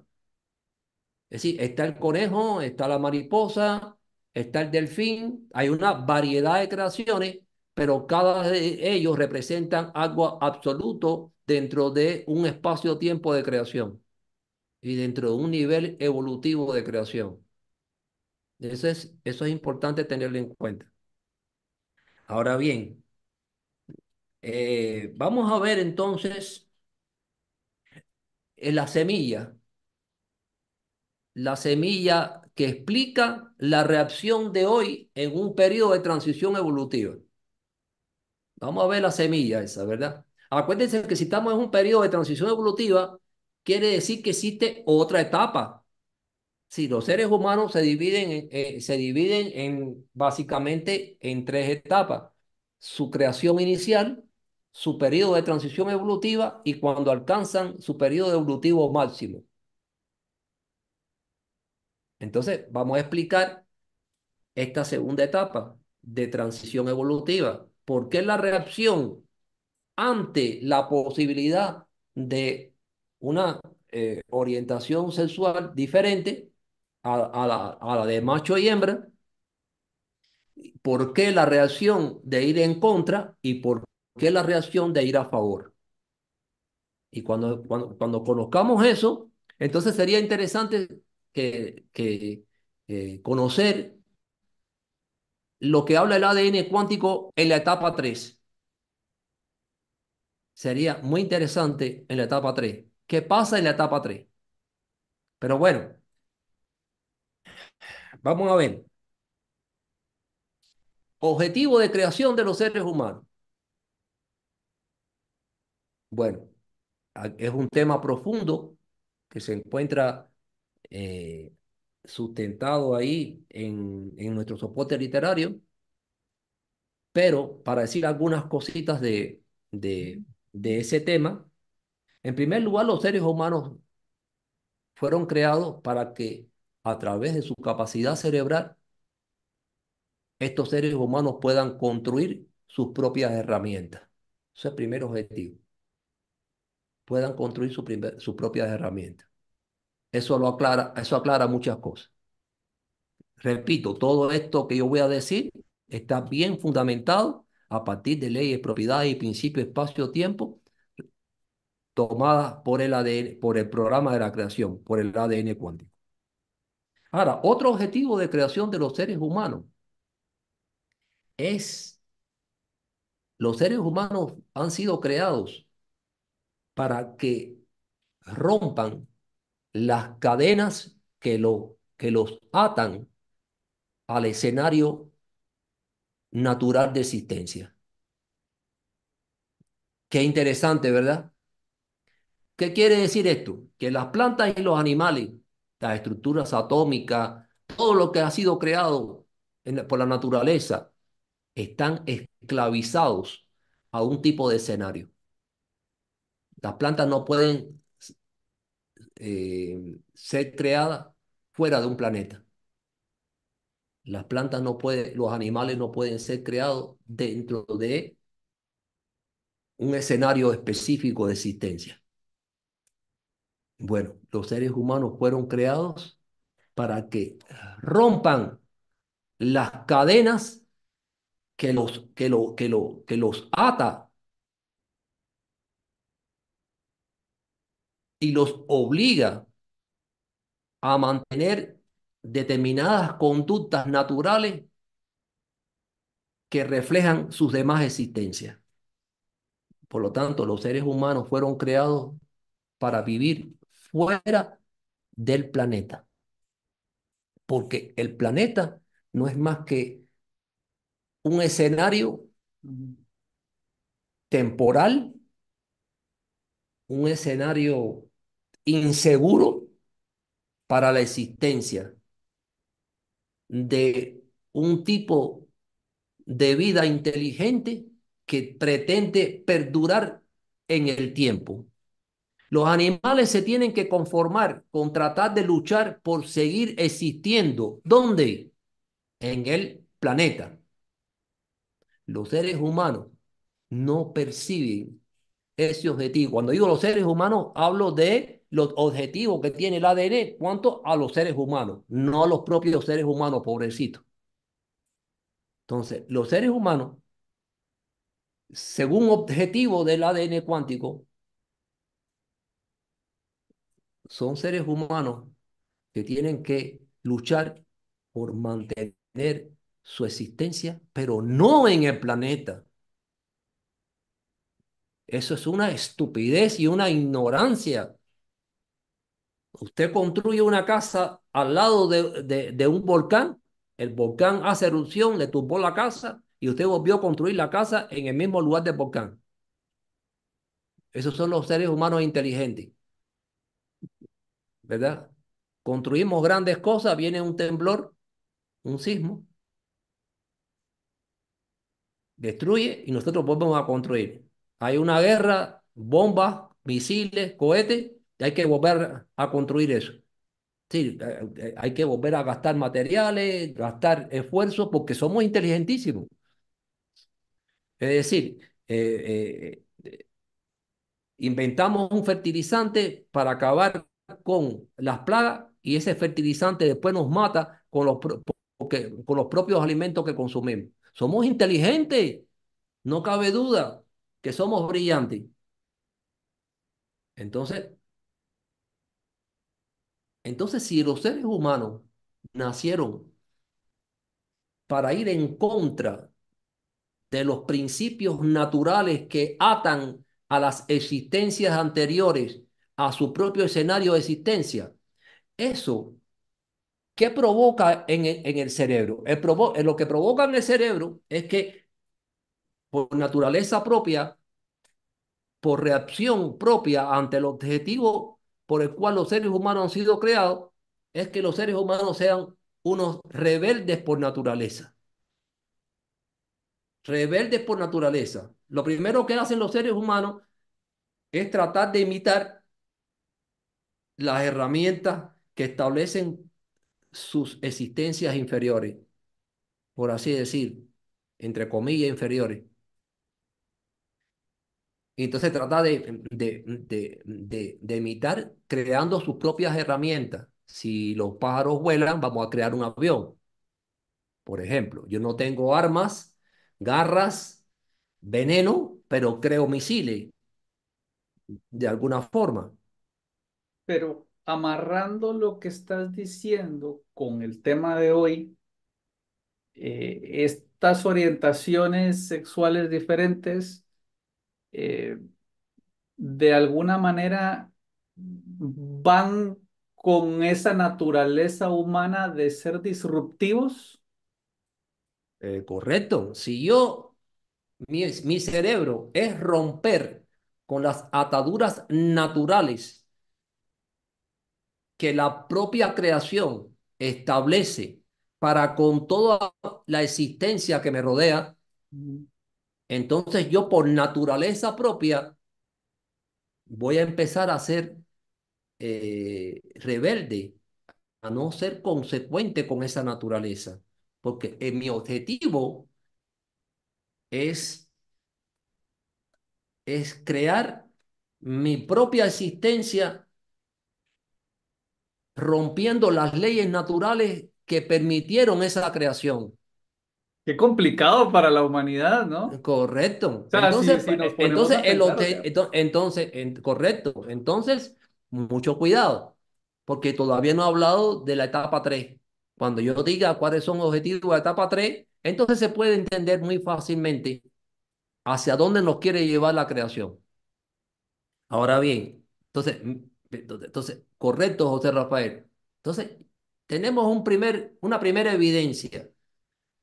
¿Por qué los seres humanos rompen la condición natural de masculino con femenino? ¿Por qué? Porque tienen una naturaleza propia, interna, de rebeldía de romper con todo aquello que represente las reglas naturales que permitieron la creación de lo que hoy existe. Mira qué, qué, qué, qué, problema este. Es decir, los seres humanos tienen que negarse a sí mismos, tienen que negarse, tienen que negar la sangre que tienen circulando, tienen que negar los brazos que tienen, tienen que negar, tienen que negar eh, la casa que construyen, tienen que negar el planeta que tienen, tienen que negar, eh, tienen que negar de la forma en que respiran, tienen que negar de la forma en que se alimentan, tienen que negar todo, tienen que negarlo.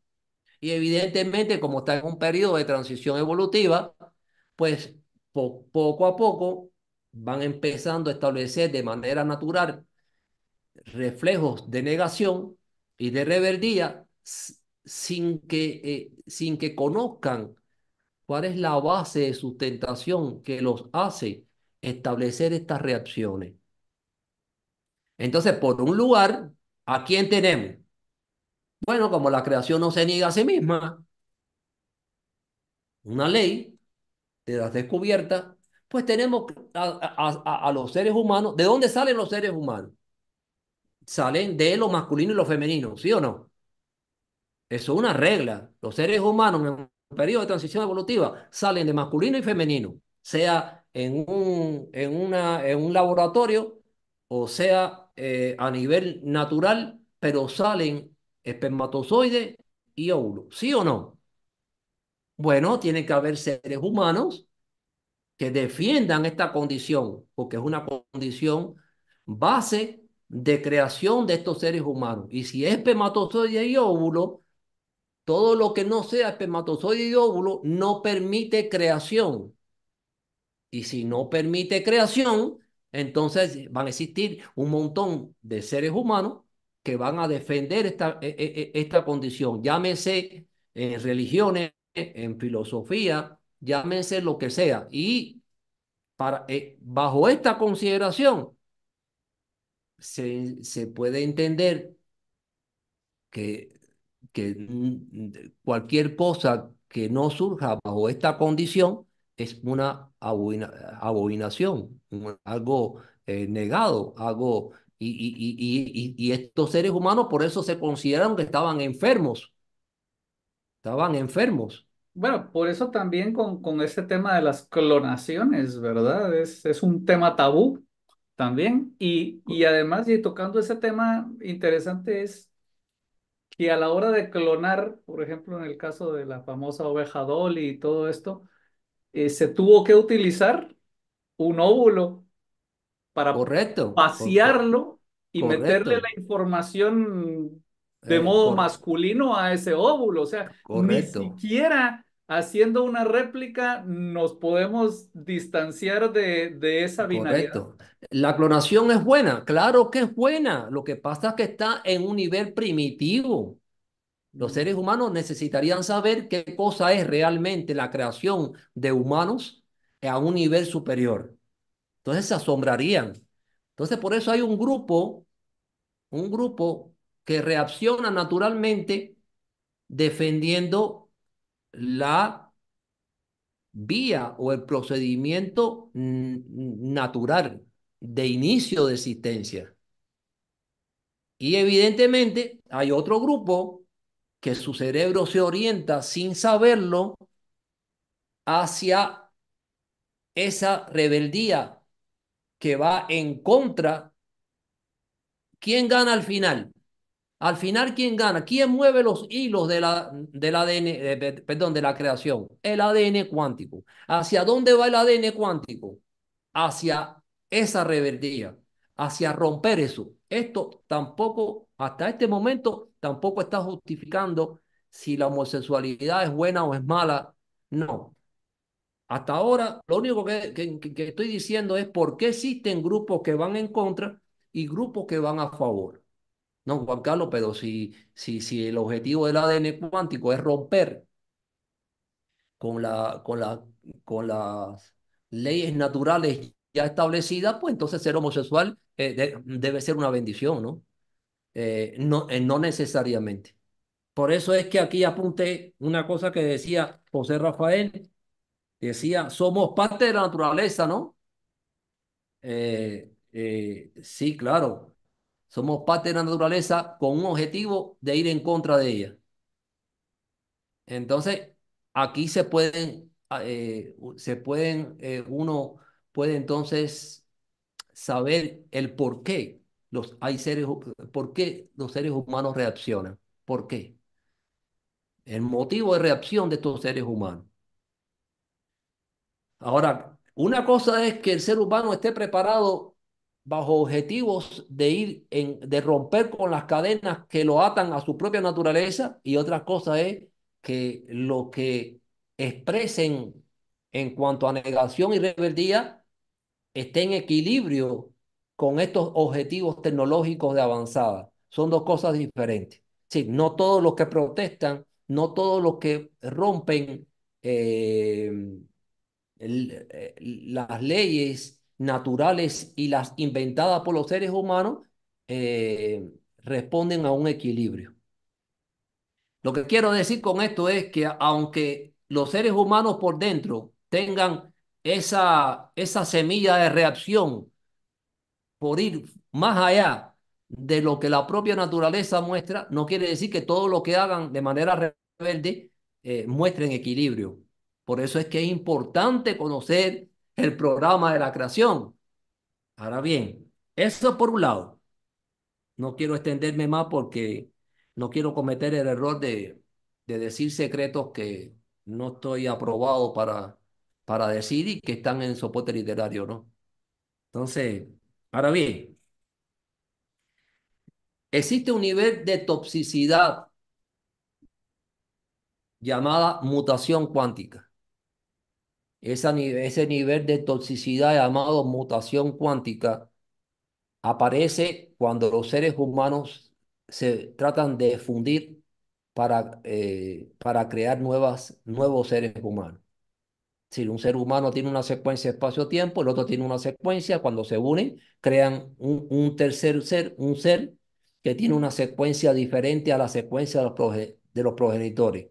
Y eso provoca una mutación cuántica. Con esa mutación cuántica aparece el llamado opuesto cuántico, que no es más que ideas y formas de actuación que van en contra de su propia esencia.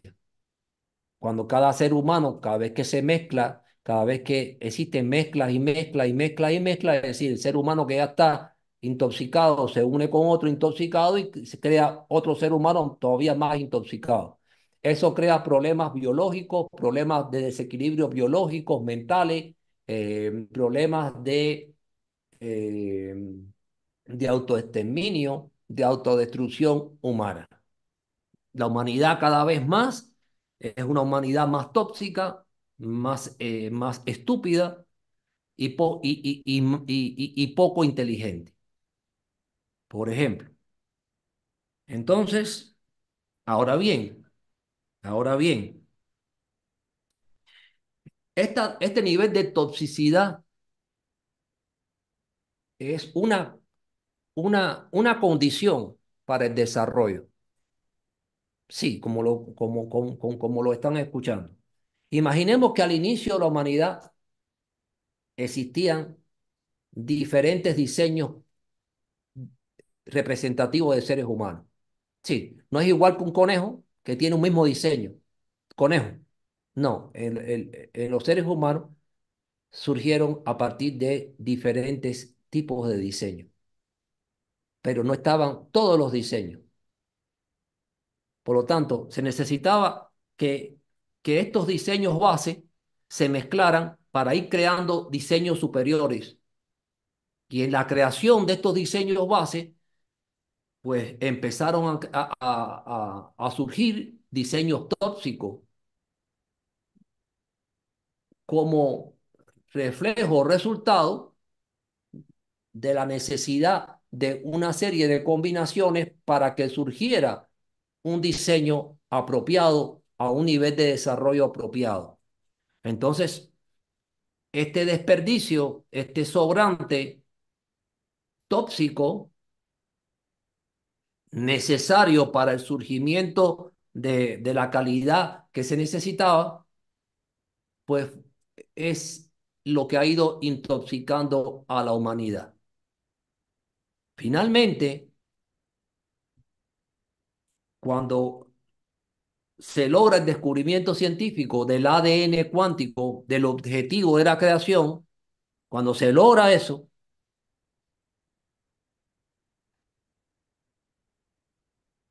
pues a partir de ese momento que se estableció el descubrimiento y comienza el desarrollo del descubrimiento hasta llegar a, a, a, a, a este, a este nivel, es decir, ya hay, ya hay un soporte literario consolidado, ya hay una, ya hay un sistema inteligente computarizado cuántico que rastrea el ADN cuántico, estableciendo la secuencia de espacio-tiempo de cada creación en el universo, de cada evento, de cada suceso.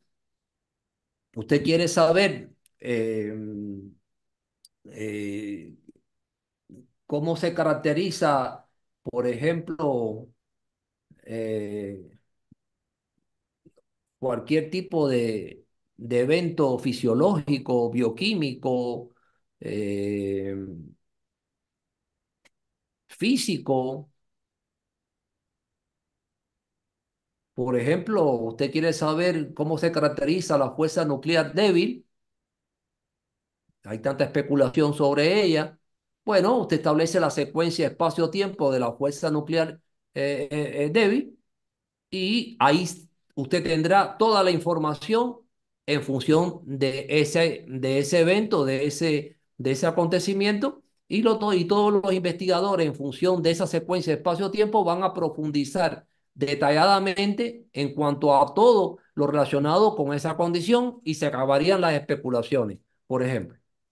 Entonces, a partir de que ya se logra a través de nuestras empresas de determinar una secuencia espacio-tiempo de lo que sea, entonces, esta intoxicación, este, este remanente, este, este resultado de todo el proceso evolutivo humano, tiene que ser eliminado. Entonces, aquí tenemos otra cuestión. ¿Por qué existen personas a nivel de élite en el mundo que hablan de exterminar a la mitad de los seres humanos del planeta. Y eso es verdad o mentira. No, es cierto. Hay personas de élite a nivel mundial que han llegado a la conclusión que sobran seres humanos. Claro, la conclusión o, o el motivo, la fundamentación de por qué han llegado a esa conclusión pueden tener eh, diferentes motivos, como decía Pamela o no sé si es Pamela o Luisito, habían, ah, no, Luisito creo que hablaba de los motivos en la parte psicológica. Entonces, eh, siempre hay motivos. Lo que pasa es que no siempre todos los motivos se relacionan con la base real eh, por la cual se sustenta el ADN cuántico. Ahora bien, la reacción, el reflejo mental, sin tener la base eh, consciente, esa base sólida de por qué yo pienso, de, por qué yo pienso como pienso, sin tener esa base, aún así salen las ideas, eh, eh, brotan las ideas, surgen las ideas. Ah, en la mayoría de las veces sin saber de dónde surgen y por qué surgen. Ahora, sobra la mitad de los seres humanos. No, no, no, no, no, no. Sobra más de la mitad. Es decir, sobra el 92% de todos los seres humanos del planeta. Y todavía creo que mm, eh, eh, es demasiado lo que, lo que queda. Entonces, la tendencia del programa de la creación es disminuir la densidad poblacional de muchas maneras. A través de pandemia, a través de guerra, no estoy justificando las guerras pero es una manera, es una manera en que las personas son eliminadas. Los seres humanos no se alimentan correctamente, claro, por eso tienen que ser eliminados. Lo que producen, todo, eh, la mayoría de los productos de alimentación de los seres humanos son inadecuados y provocan enfermedades, desequilibrios biológicos que al final condenan a los seres humanos a desaparecer. Claro que tienen que desaparecer, tienen que haber muchos motivos que hagan que los seres humanos desaparezcan de la faz de la tierra, porque sobran. Así, así de sencillo. Entonces, por eso tienen que aparecer sicarios, crimen organizado, guerra, policía, porque tienen que desaparecer un, montón de gente. Y dentro de este principio de, de desintegración, de eliminación, de destrucción, entonces, si yo amo a un hombre, pues no, no creo ningún otro ser. Si yo, mujer, amo a otra mujer, no hay creación. Es una tendencia, un reflejo a la propia autodestrucción que necesita la humanidad. Mientras más homosexuales, menos seres humanos. Porque, porque cada ser humano que nace en el mundo nace intoxicado con un nivel de mutación cuántica más grande, a no ser que sea el resultado satisfactorio evolutivo dentro de toda esa mezcla. ¡Wow! Buenísimo. Todo lo demás tiene que desaparecer, tiene que ser eliminado. Por eso es que se justifica la estupidez humana, la insensibilidad humana. Se justifica dentro de todas las justificaciones están las posibilidades de cualquier forma posible, ya sea a nivel de pandemia, ya sea a nivel de guerra y ya sea a nivel de, eh, de inculcar en esos cerebros. Hoy por hoy muchos jóvenes aprenden una cosa importante, yo no quiero tener hijos. Hoy por hoy muchos jóvenes, muchas personas eh, van rompiendo con esas ataduras de matrimonio, de hijos, de vivir. No, no, no, no, no, yo no quiero tener hijos. ¿Por qué? Entonces, no solamente son los homosexuales, porque hay muchos homosexuales que, bueno, mira, buenísimo los homosexuales, empiezan a, ¿cómo se dice eso? A adoptar. A, a, a adoptar, eh, a, adoptar niños, muy bueno, magnífico. Hay tantos niños que sufren en el mundo que no está mal. Claro, si, si eh, lo que pasa es que eh, cuando usted adopta un niño, usted no tiene ni el diseño del niño, ni la secuencia espacio-tiempo que rige el niño, ni el diseño cuántico del niño. Y hay que ver si usted está o tiene las condiciones para llevar a ese niño a su mejor realización. Y no necesariamente, este, eh, no necesariamente eh, es porque usted sea homosexual. No, no, no, no. Eh, millones de millones heterosexuales no saben conducir humanamente a un niño. Y muchos homosexuales lo pudieran hacer muy bien o no, depende del tipo de persona, no de, no de orientación, sino de persona. Cada persona tiene una secuencia de espacio-tiempo y tiene, y tiene un diseño, y cada persona entonces refleja un objetivo de existencia y refleja una intoxicación. Y entonces, aunque usted, aunque usted tenga un niño, ese niño responde a otro objetivo de existencia que no es el suyo. Da igual que usted sea heterosexual, homosexual, quien usted sea. Ah, hay niveles de acoplamiento y compatibilidades que ayudan, sí, pero no siempre sucede eso. Entonces, esto es un motivo por el cual, ¿verdad? Un segundo motivo por el cual surge la reacción de los homosexuales. Sí, Pamela. Sí, aquí quería agregar algo. Y hablando tú de esa rebeldía, ¿verdad? Eh, de eso de romper con lo natural y que hay muchas personas que no entienden las bases del porqué de su comportamiento, ¿verdad? Y a través del diseño, pues pueden conocer todo eso. Yo en lo personal, pues yo tengo dos tipos de inclinaciones. Una inclinación inclinación pues bisexual. Y a lo largo del tiempo, pues yo pude comprender todo eso cuando yo obtuve este diseño. Y em, con este tema de las religiones, yo crecí en una religión católica, estudié en un, colegio católico, ¿verdad? Y ahí es donde viene toda la intoxicación también em, de represión, ¿verdad? Entonces, a través de esto, pues es para contarles, ¿verdad? Aquí entre nosotros, pues la que tiene esta, estas inclinaciones, pues eh, lo tengo yo en mi diseño y yo entiendo por qué de mi diseño.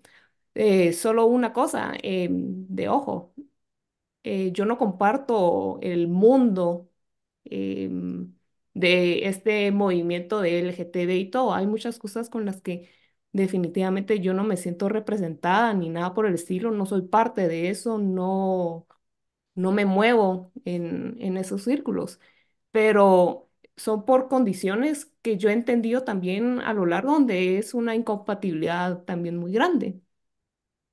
Y puede llegar a ser muy eh, aliviador, o sea, te quita un peso de encima poder conocer todos estos espacios, tiempos, o sea, tu diseño y entender el porqué de tus, de tu comportamiento.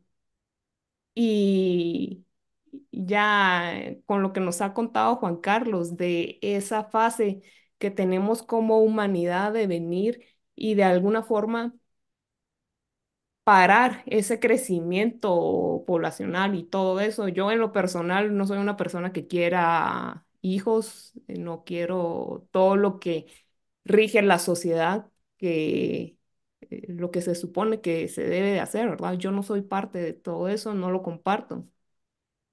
Entonces, pues soy una, no sé si decir protagonismo, protagonista, pero eh, entiendo ese punto de vista de, de no querer lo que los demás quieren, esa especie de rebeldía hacia lo que la sociedad te inculca. Entonces, eso. Muy bien, muy bien, Pamela. Excelente, eh, excelente. Muy bien, muy bien, muy bien, Pamela. Muy bien. Ahora bien, hasta ahora lo que yo he dicho, hasta ahora lo que yo he dicho son bases generalizadas globales de manifestación. Todavía no he dicho por qué un ser humano se orienta hacia la homosexualidad. Todavía no he dicho eso. Lo único que, que he dicho son bases generalizadas que estas bases permiten una espontaneidad, una reacción mental sin que el ser humano se pueda cuestionar de dónde sale. Ahora vamos a ver de dónde sale esa homosexualidad. Cuando usted conoce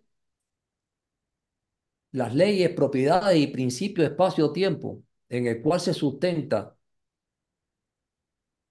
la secuencia espacio-tiempo o el diseño cuántico de creación, por ejemplo, en el caso de los humanos, de cada humano. A mí lo primero que, que me sorprendió muchísimo cuando iba descubriendo toda, este, toda esta gran diversidad de leyes, lo que me sorprendió enormemente fue que había una ley que representaba lo masculino y había una ley que representaba lo femenino. Y eso me entusiasmó porque entonces me di cuenta el porqué de la forma de pensar, de reaccionar y de vivir a través de toda la historia de la humanidad de una mujer y de un hombre. Y eso me emocionó muchísimo porque lo masculino y lo femenino están representados en una frecuencia espacio-tiempo específica para lo masculino y para lo femenino. Son totalmente diferentes uno de otro. Totalmente diferente. Y no es que eh, eh, uno sea mejor que el otro. No. No, es que son dos condiciones diferentes, pero que necesitan determinado acoplamiento. Pero son diferentes. Ahora, ahora, ¿qué ocurre? Lo que ocurre es que cuando surge un ser humano en el mundo, no necesariamente en su secuencia espacio-tiempo va a encontrar una la frecuencia espacio-tiempo que lo representa masculino y femenino. Voy a aclarar una cosa acá para que no, porque puede confundir estas terminologías. Un diseño de creación, después vamos a, a dar un programa sobre eso, está dividido por tres partes. Sí, un diseño cuántico de creación, también llamado una secuencia espacio-tiempo de creación, está dividido por tres partes y cada una también es llamada, o es, perdón, es llamada frecuencia espacio-tiempo. Entonces, como dije, hay una frecuencia espacio-tiempo que, que caracteriza o representa lo masculino y hay otra que caracteriza y lo representa lo femenino. Y esa representación no está ubicada únicamente para el sexo. Esa fue la otra cuestión que me impactó. Esa frecuencia que representa lo masculino tiene una diversidad de objetivos y funciones más allá del sexo. Y es brillante, brillante. Pero bueno. Tenemos tema para, para nuevos programas, definitivamente. Correcto. Pero, pero, pero, pero, cuando surge un ser humano y con él una secuencia espacio-tiempo, dentro de las partes de este diseño, no necesariamente o casi nunca, casi nunca, se manifiesta esta frecuencia específica masculina o esta frecuencia específica femenina. Y por lo tanto, la tendencia es que todos estos seres humanos pues son heterosexuales. Así de sencillo. Ah, hay algunos heterosexuales, como el caso de José Rafael, que tiene una frecuencia de espacio-tiempo que le permite tener eh, o lo obliga a tener varias relaciones a la vez. O, o no tiene que ser a la vez. Estoy con A, después estoy con B, después estoy con C, estoy con D. O si se ponen de acuerdo A, B y C, qué bueno, ¿verdad? Pero él, no es el único. Hay, hay, hay manifestaciones desde la historia de la humanidad. Ahora, lo que pasa es que hay que ver lo que decía José Rafael. No es lo mismo un ser humano que tenga como código una diversidad de posibilidades a un ser humano que no las tenga y que las manifieste. Son dos cosas diferentes. Entonces, aquí el problema está, no es en cómo usted va a manifestar su propia existencia, sino dentro de su manifestación, cuál representa su esencia de creación y cuál representa su opuesto cuántico. Pero hacia ahí vamos, poquito a poquito, hacia ahí vamos. Ahora bien, hay otros seres humanos que al parecer eh, se están haciendo más abundantes que lo que se hacía antes o, o que se manifestaba antes ¿Qué ocurre cuando un ser humano creado dentro de sus partes de su secuencia espacio-tiempo de creación, en, en una de esas partes viene con la frecuencia espacio-tiempo masculina? Oh, cuidado.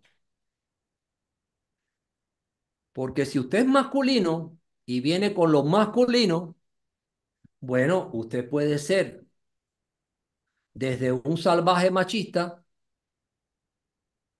hasta a un gay, porque usted representa a los masculinos.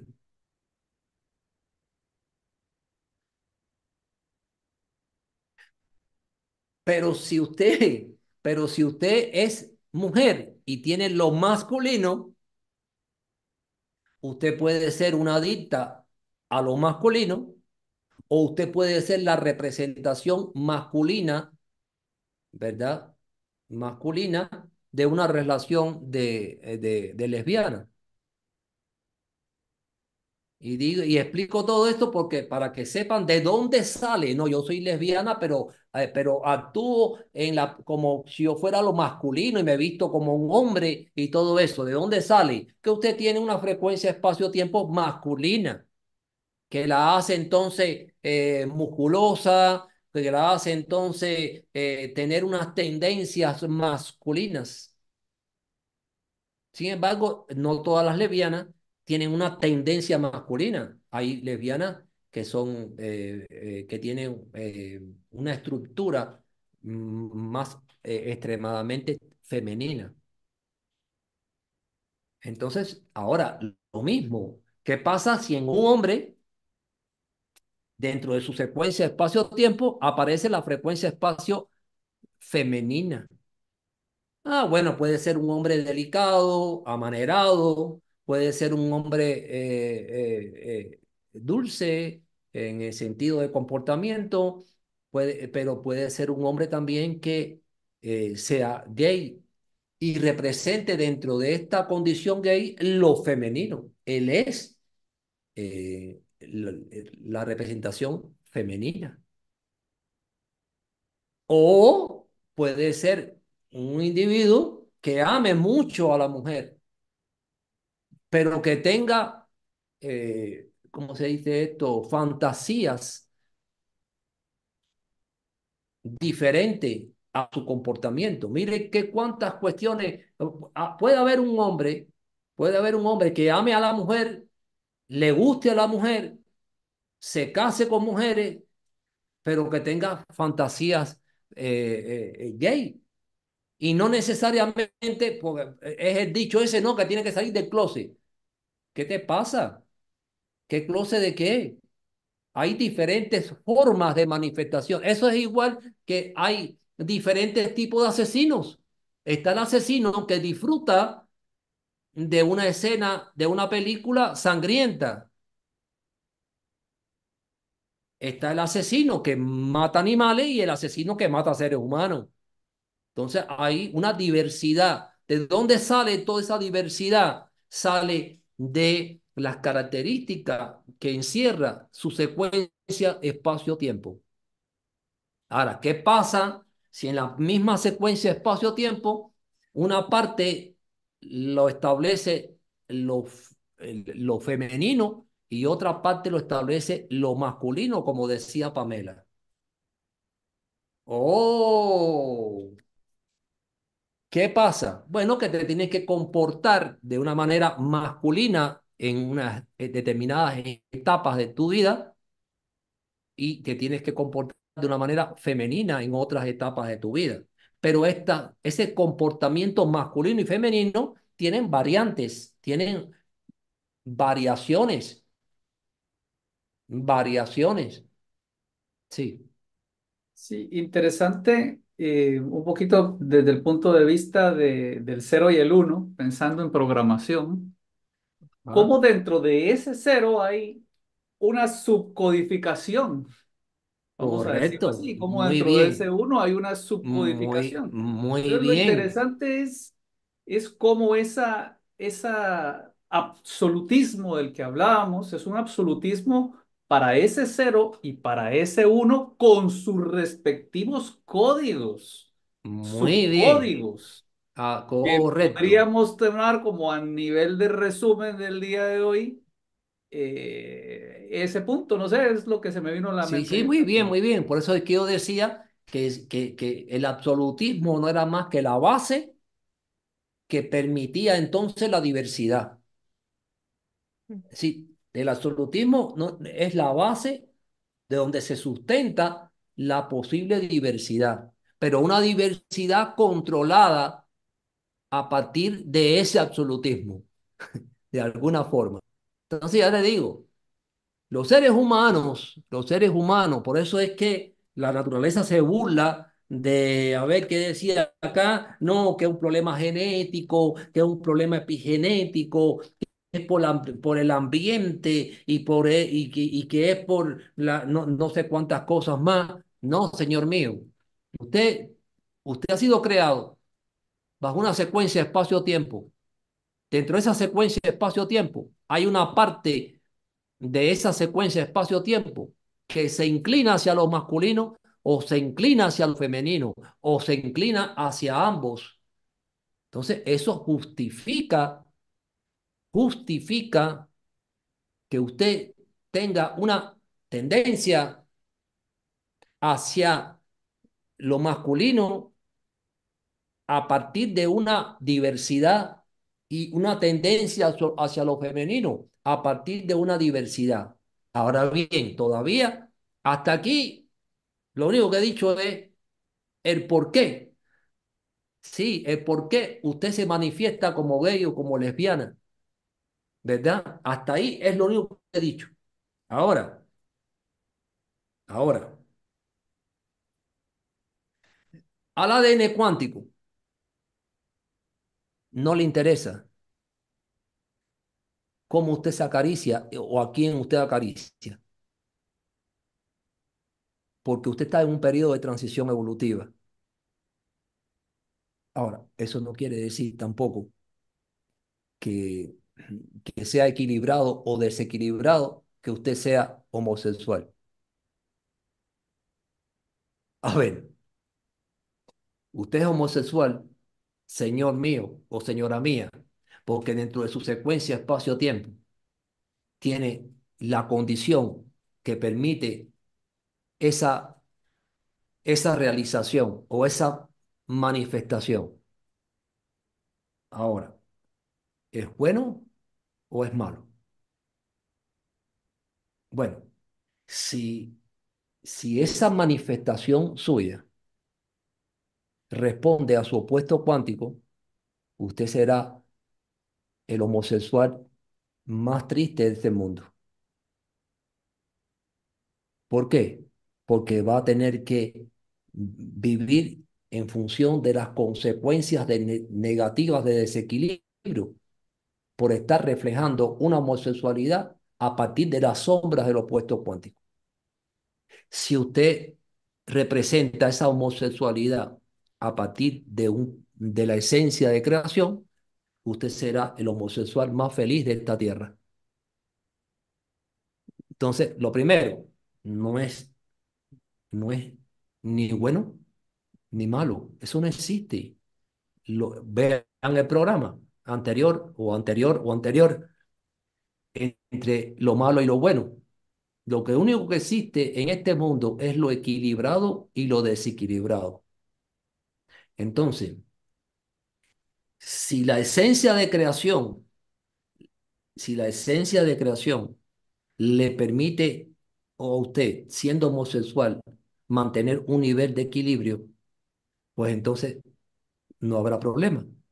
Pero si el ser, eh, manifestarse homosexual responde a la sombra del opuesto cuántico, usted va a tener problemas en todo. No es simplemente con el que lo va a repudiar.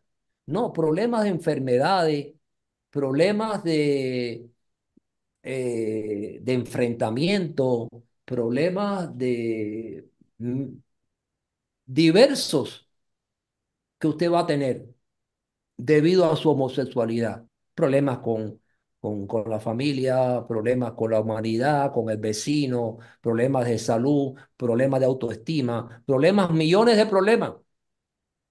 Entonces, todo depende de, de dónde se refleja esa homosexualidad. Esencia de creación, opuesto cuántico.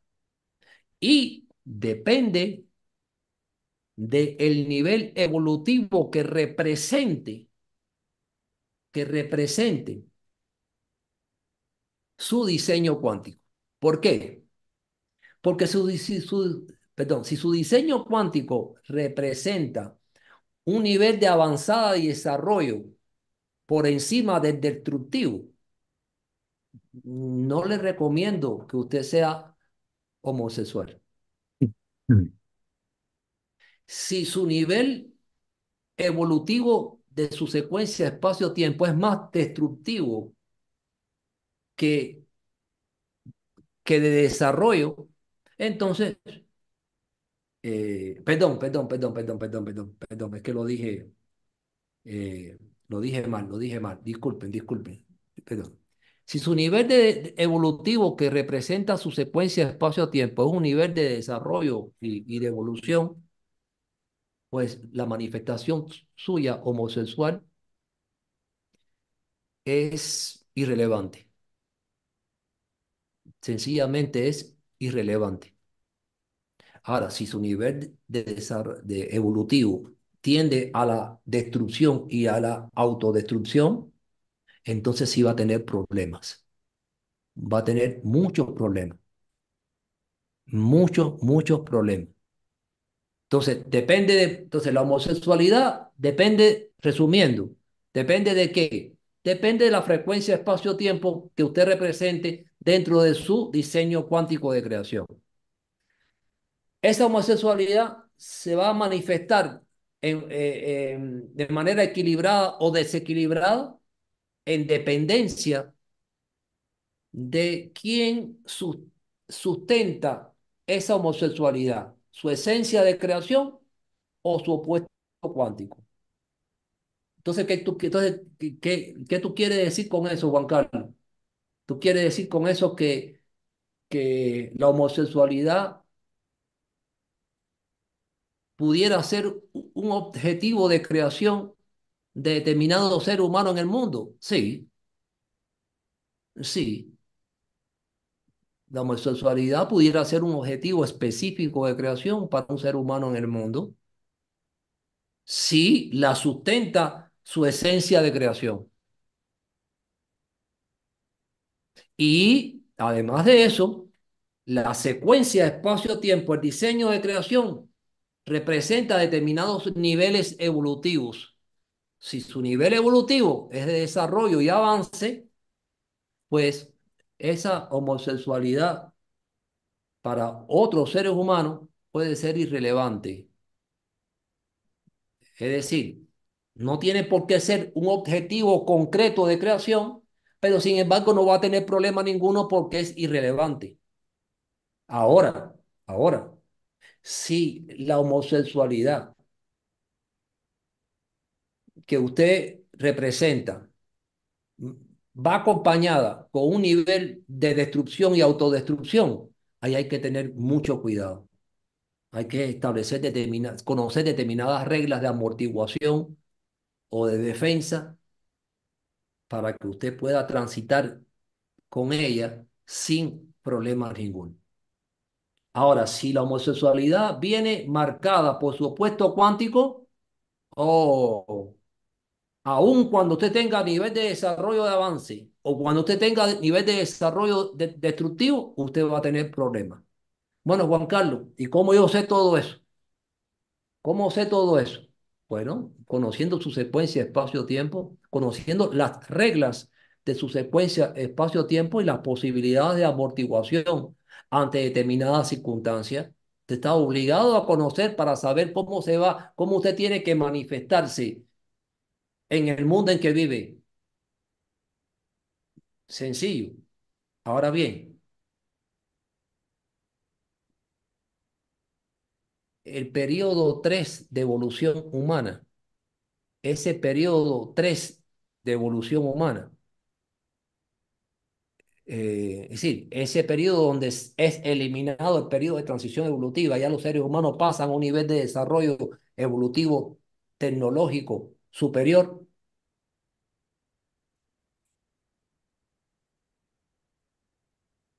¿existirá la, la orientación sexual? Bueno, déjenme decirle que lo que no va a existir es espermatozoide y óvulo.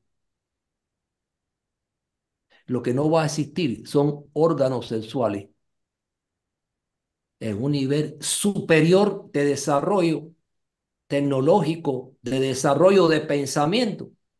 No va a existir órganos sexuales, no va a existir,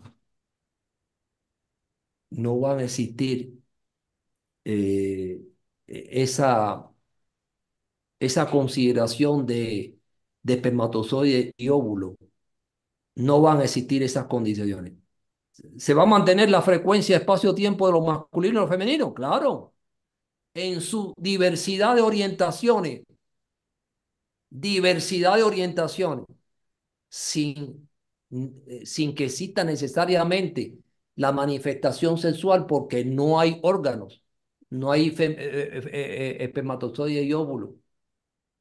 No, no hay espermatozoide y, óvulos de, a ver, a ver, no hay espermatozoide y óvulo a manera, a manera, a manera natural, de, a manera natural de intercambio. Sí, hay espermatozoides y hay óvulos, sí, pero a nivel de laboratorio, no a nivel, y, y, y, los seres humanos, los seres humanos, en, para ese nivel de desarrollo, de evolución, no tendrán ni órganos, ni tendrán espermatozoides y óvulos. Bueno, entonces, ¿cómo va, van a aparecer los espermatozoides y óvulos? Eso es un tema, eh, eh, un tema que describo en el soporte literario.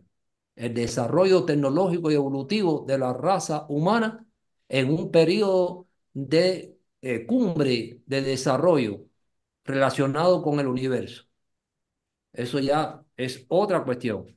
Entonces, si en un nivel de desarrollo no existe el sexo, no existen los órganos y las creaciones humanas no se establecen a nivel de las relaciones naturales que hoy en día eh, se, se, se establecen, pues entonces la homosexualidad no es un tema de equivocación o no, es un tema de qué tan equilibrado usted puede manifestar o reflejar su existencia a partir de ella o sin ella. Eh, así de sencillo.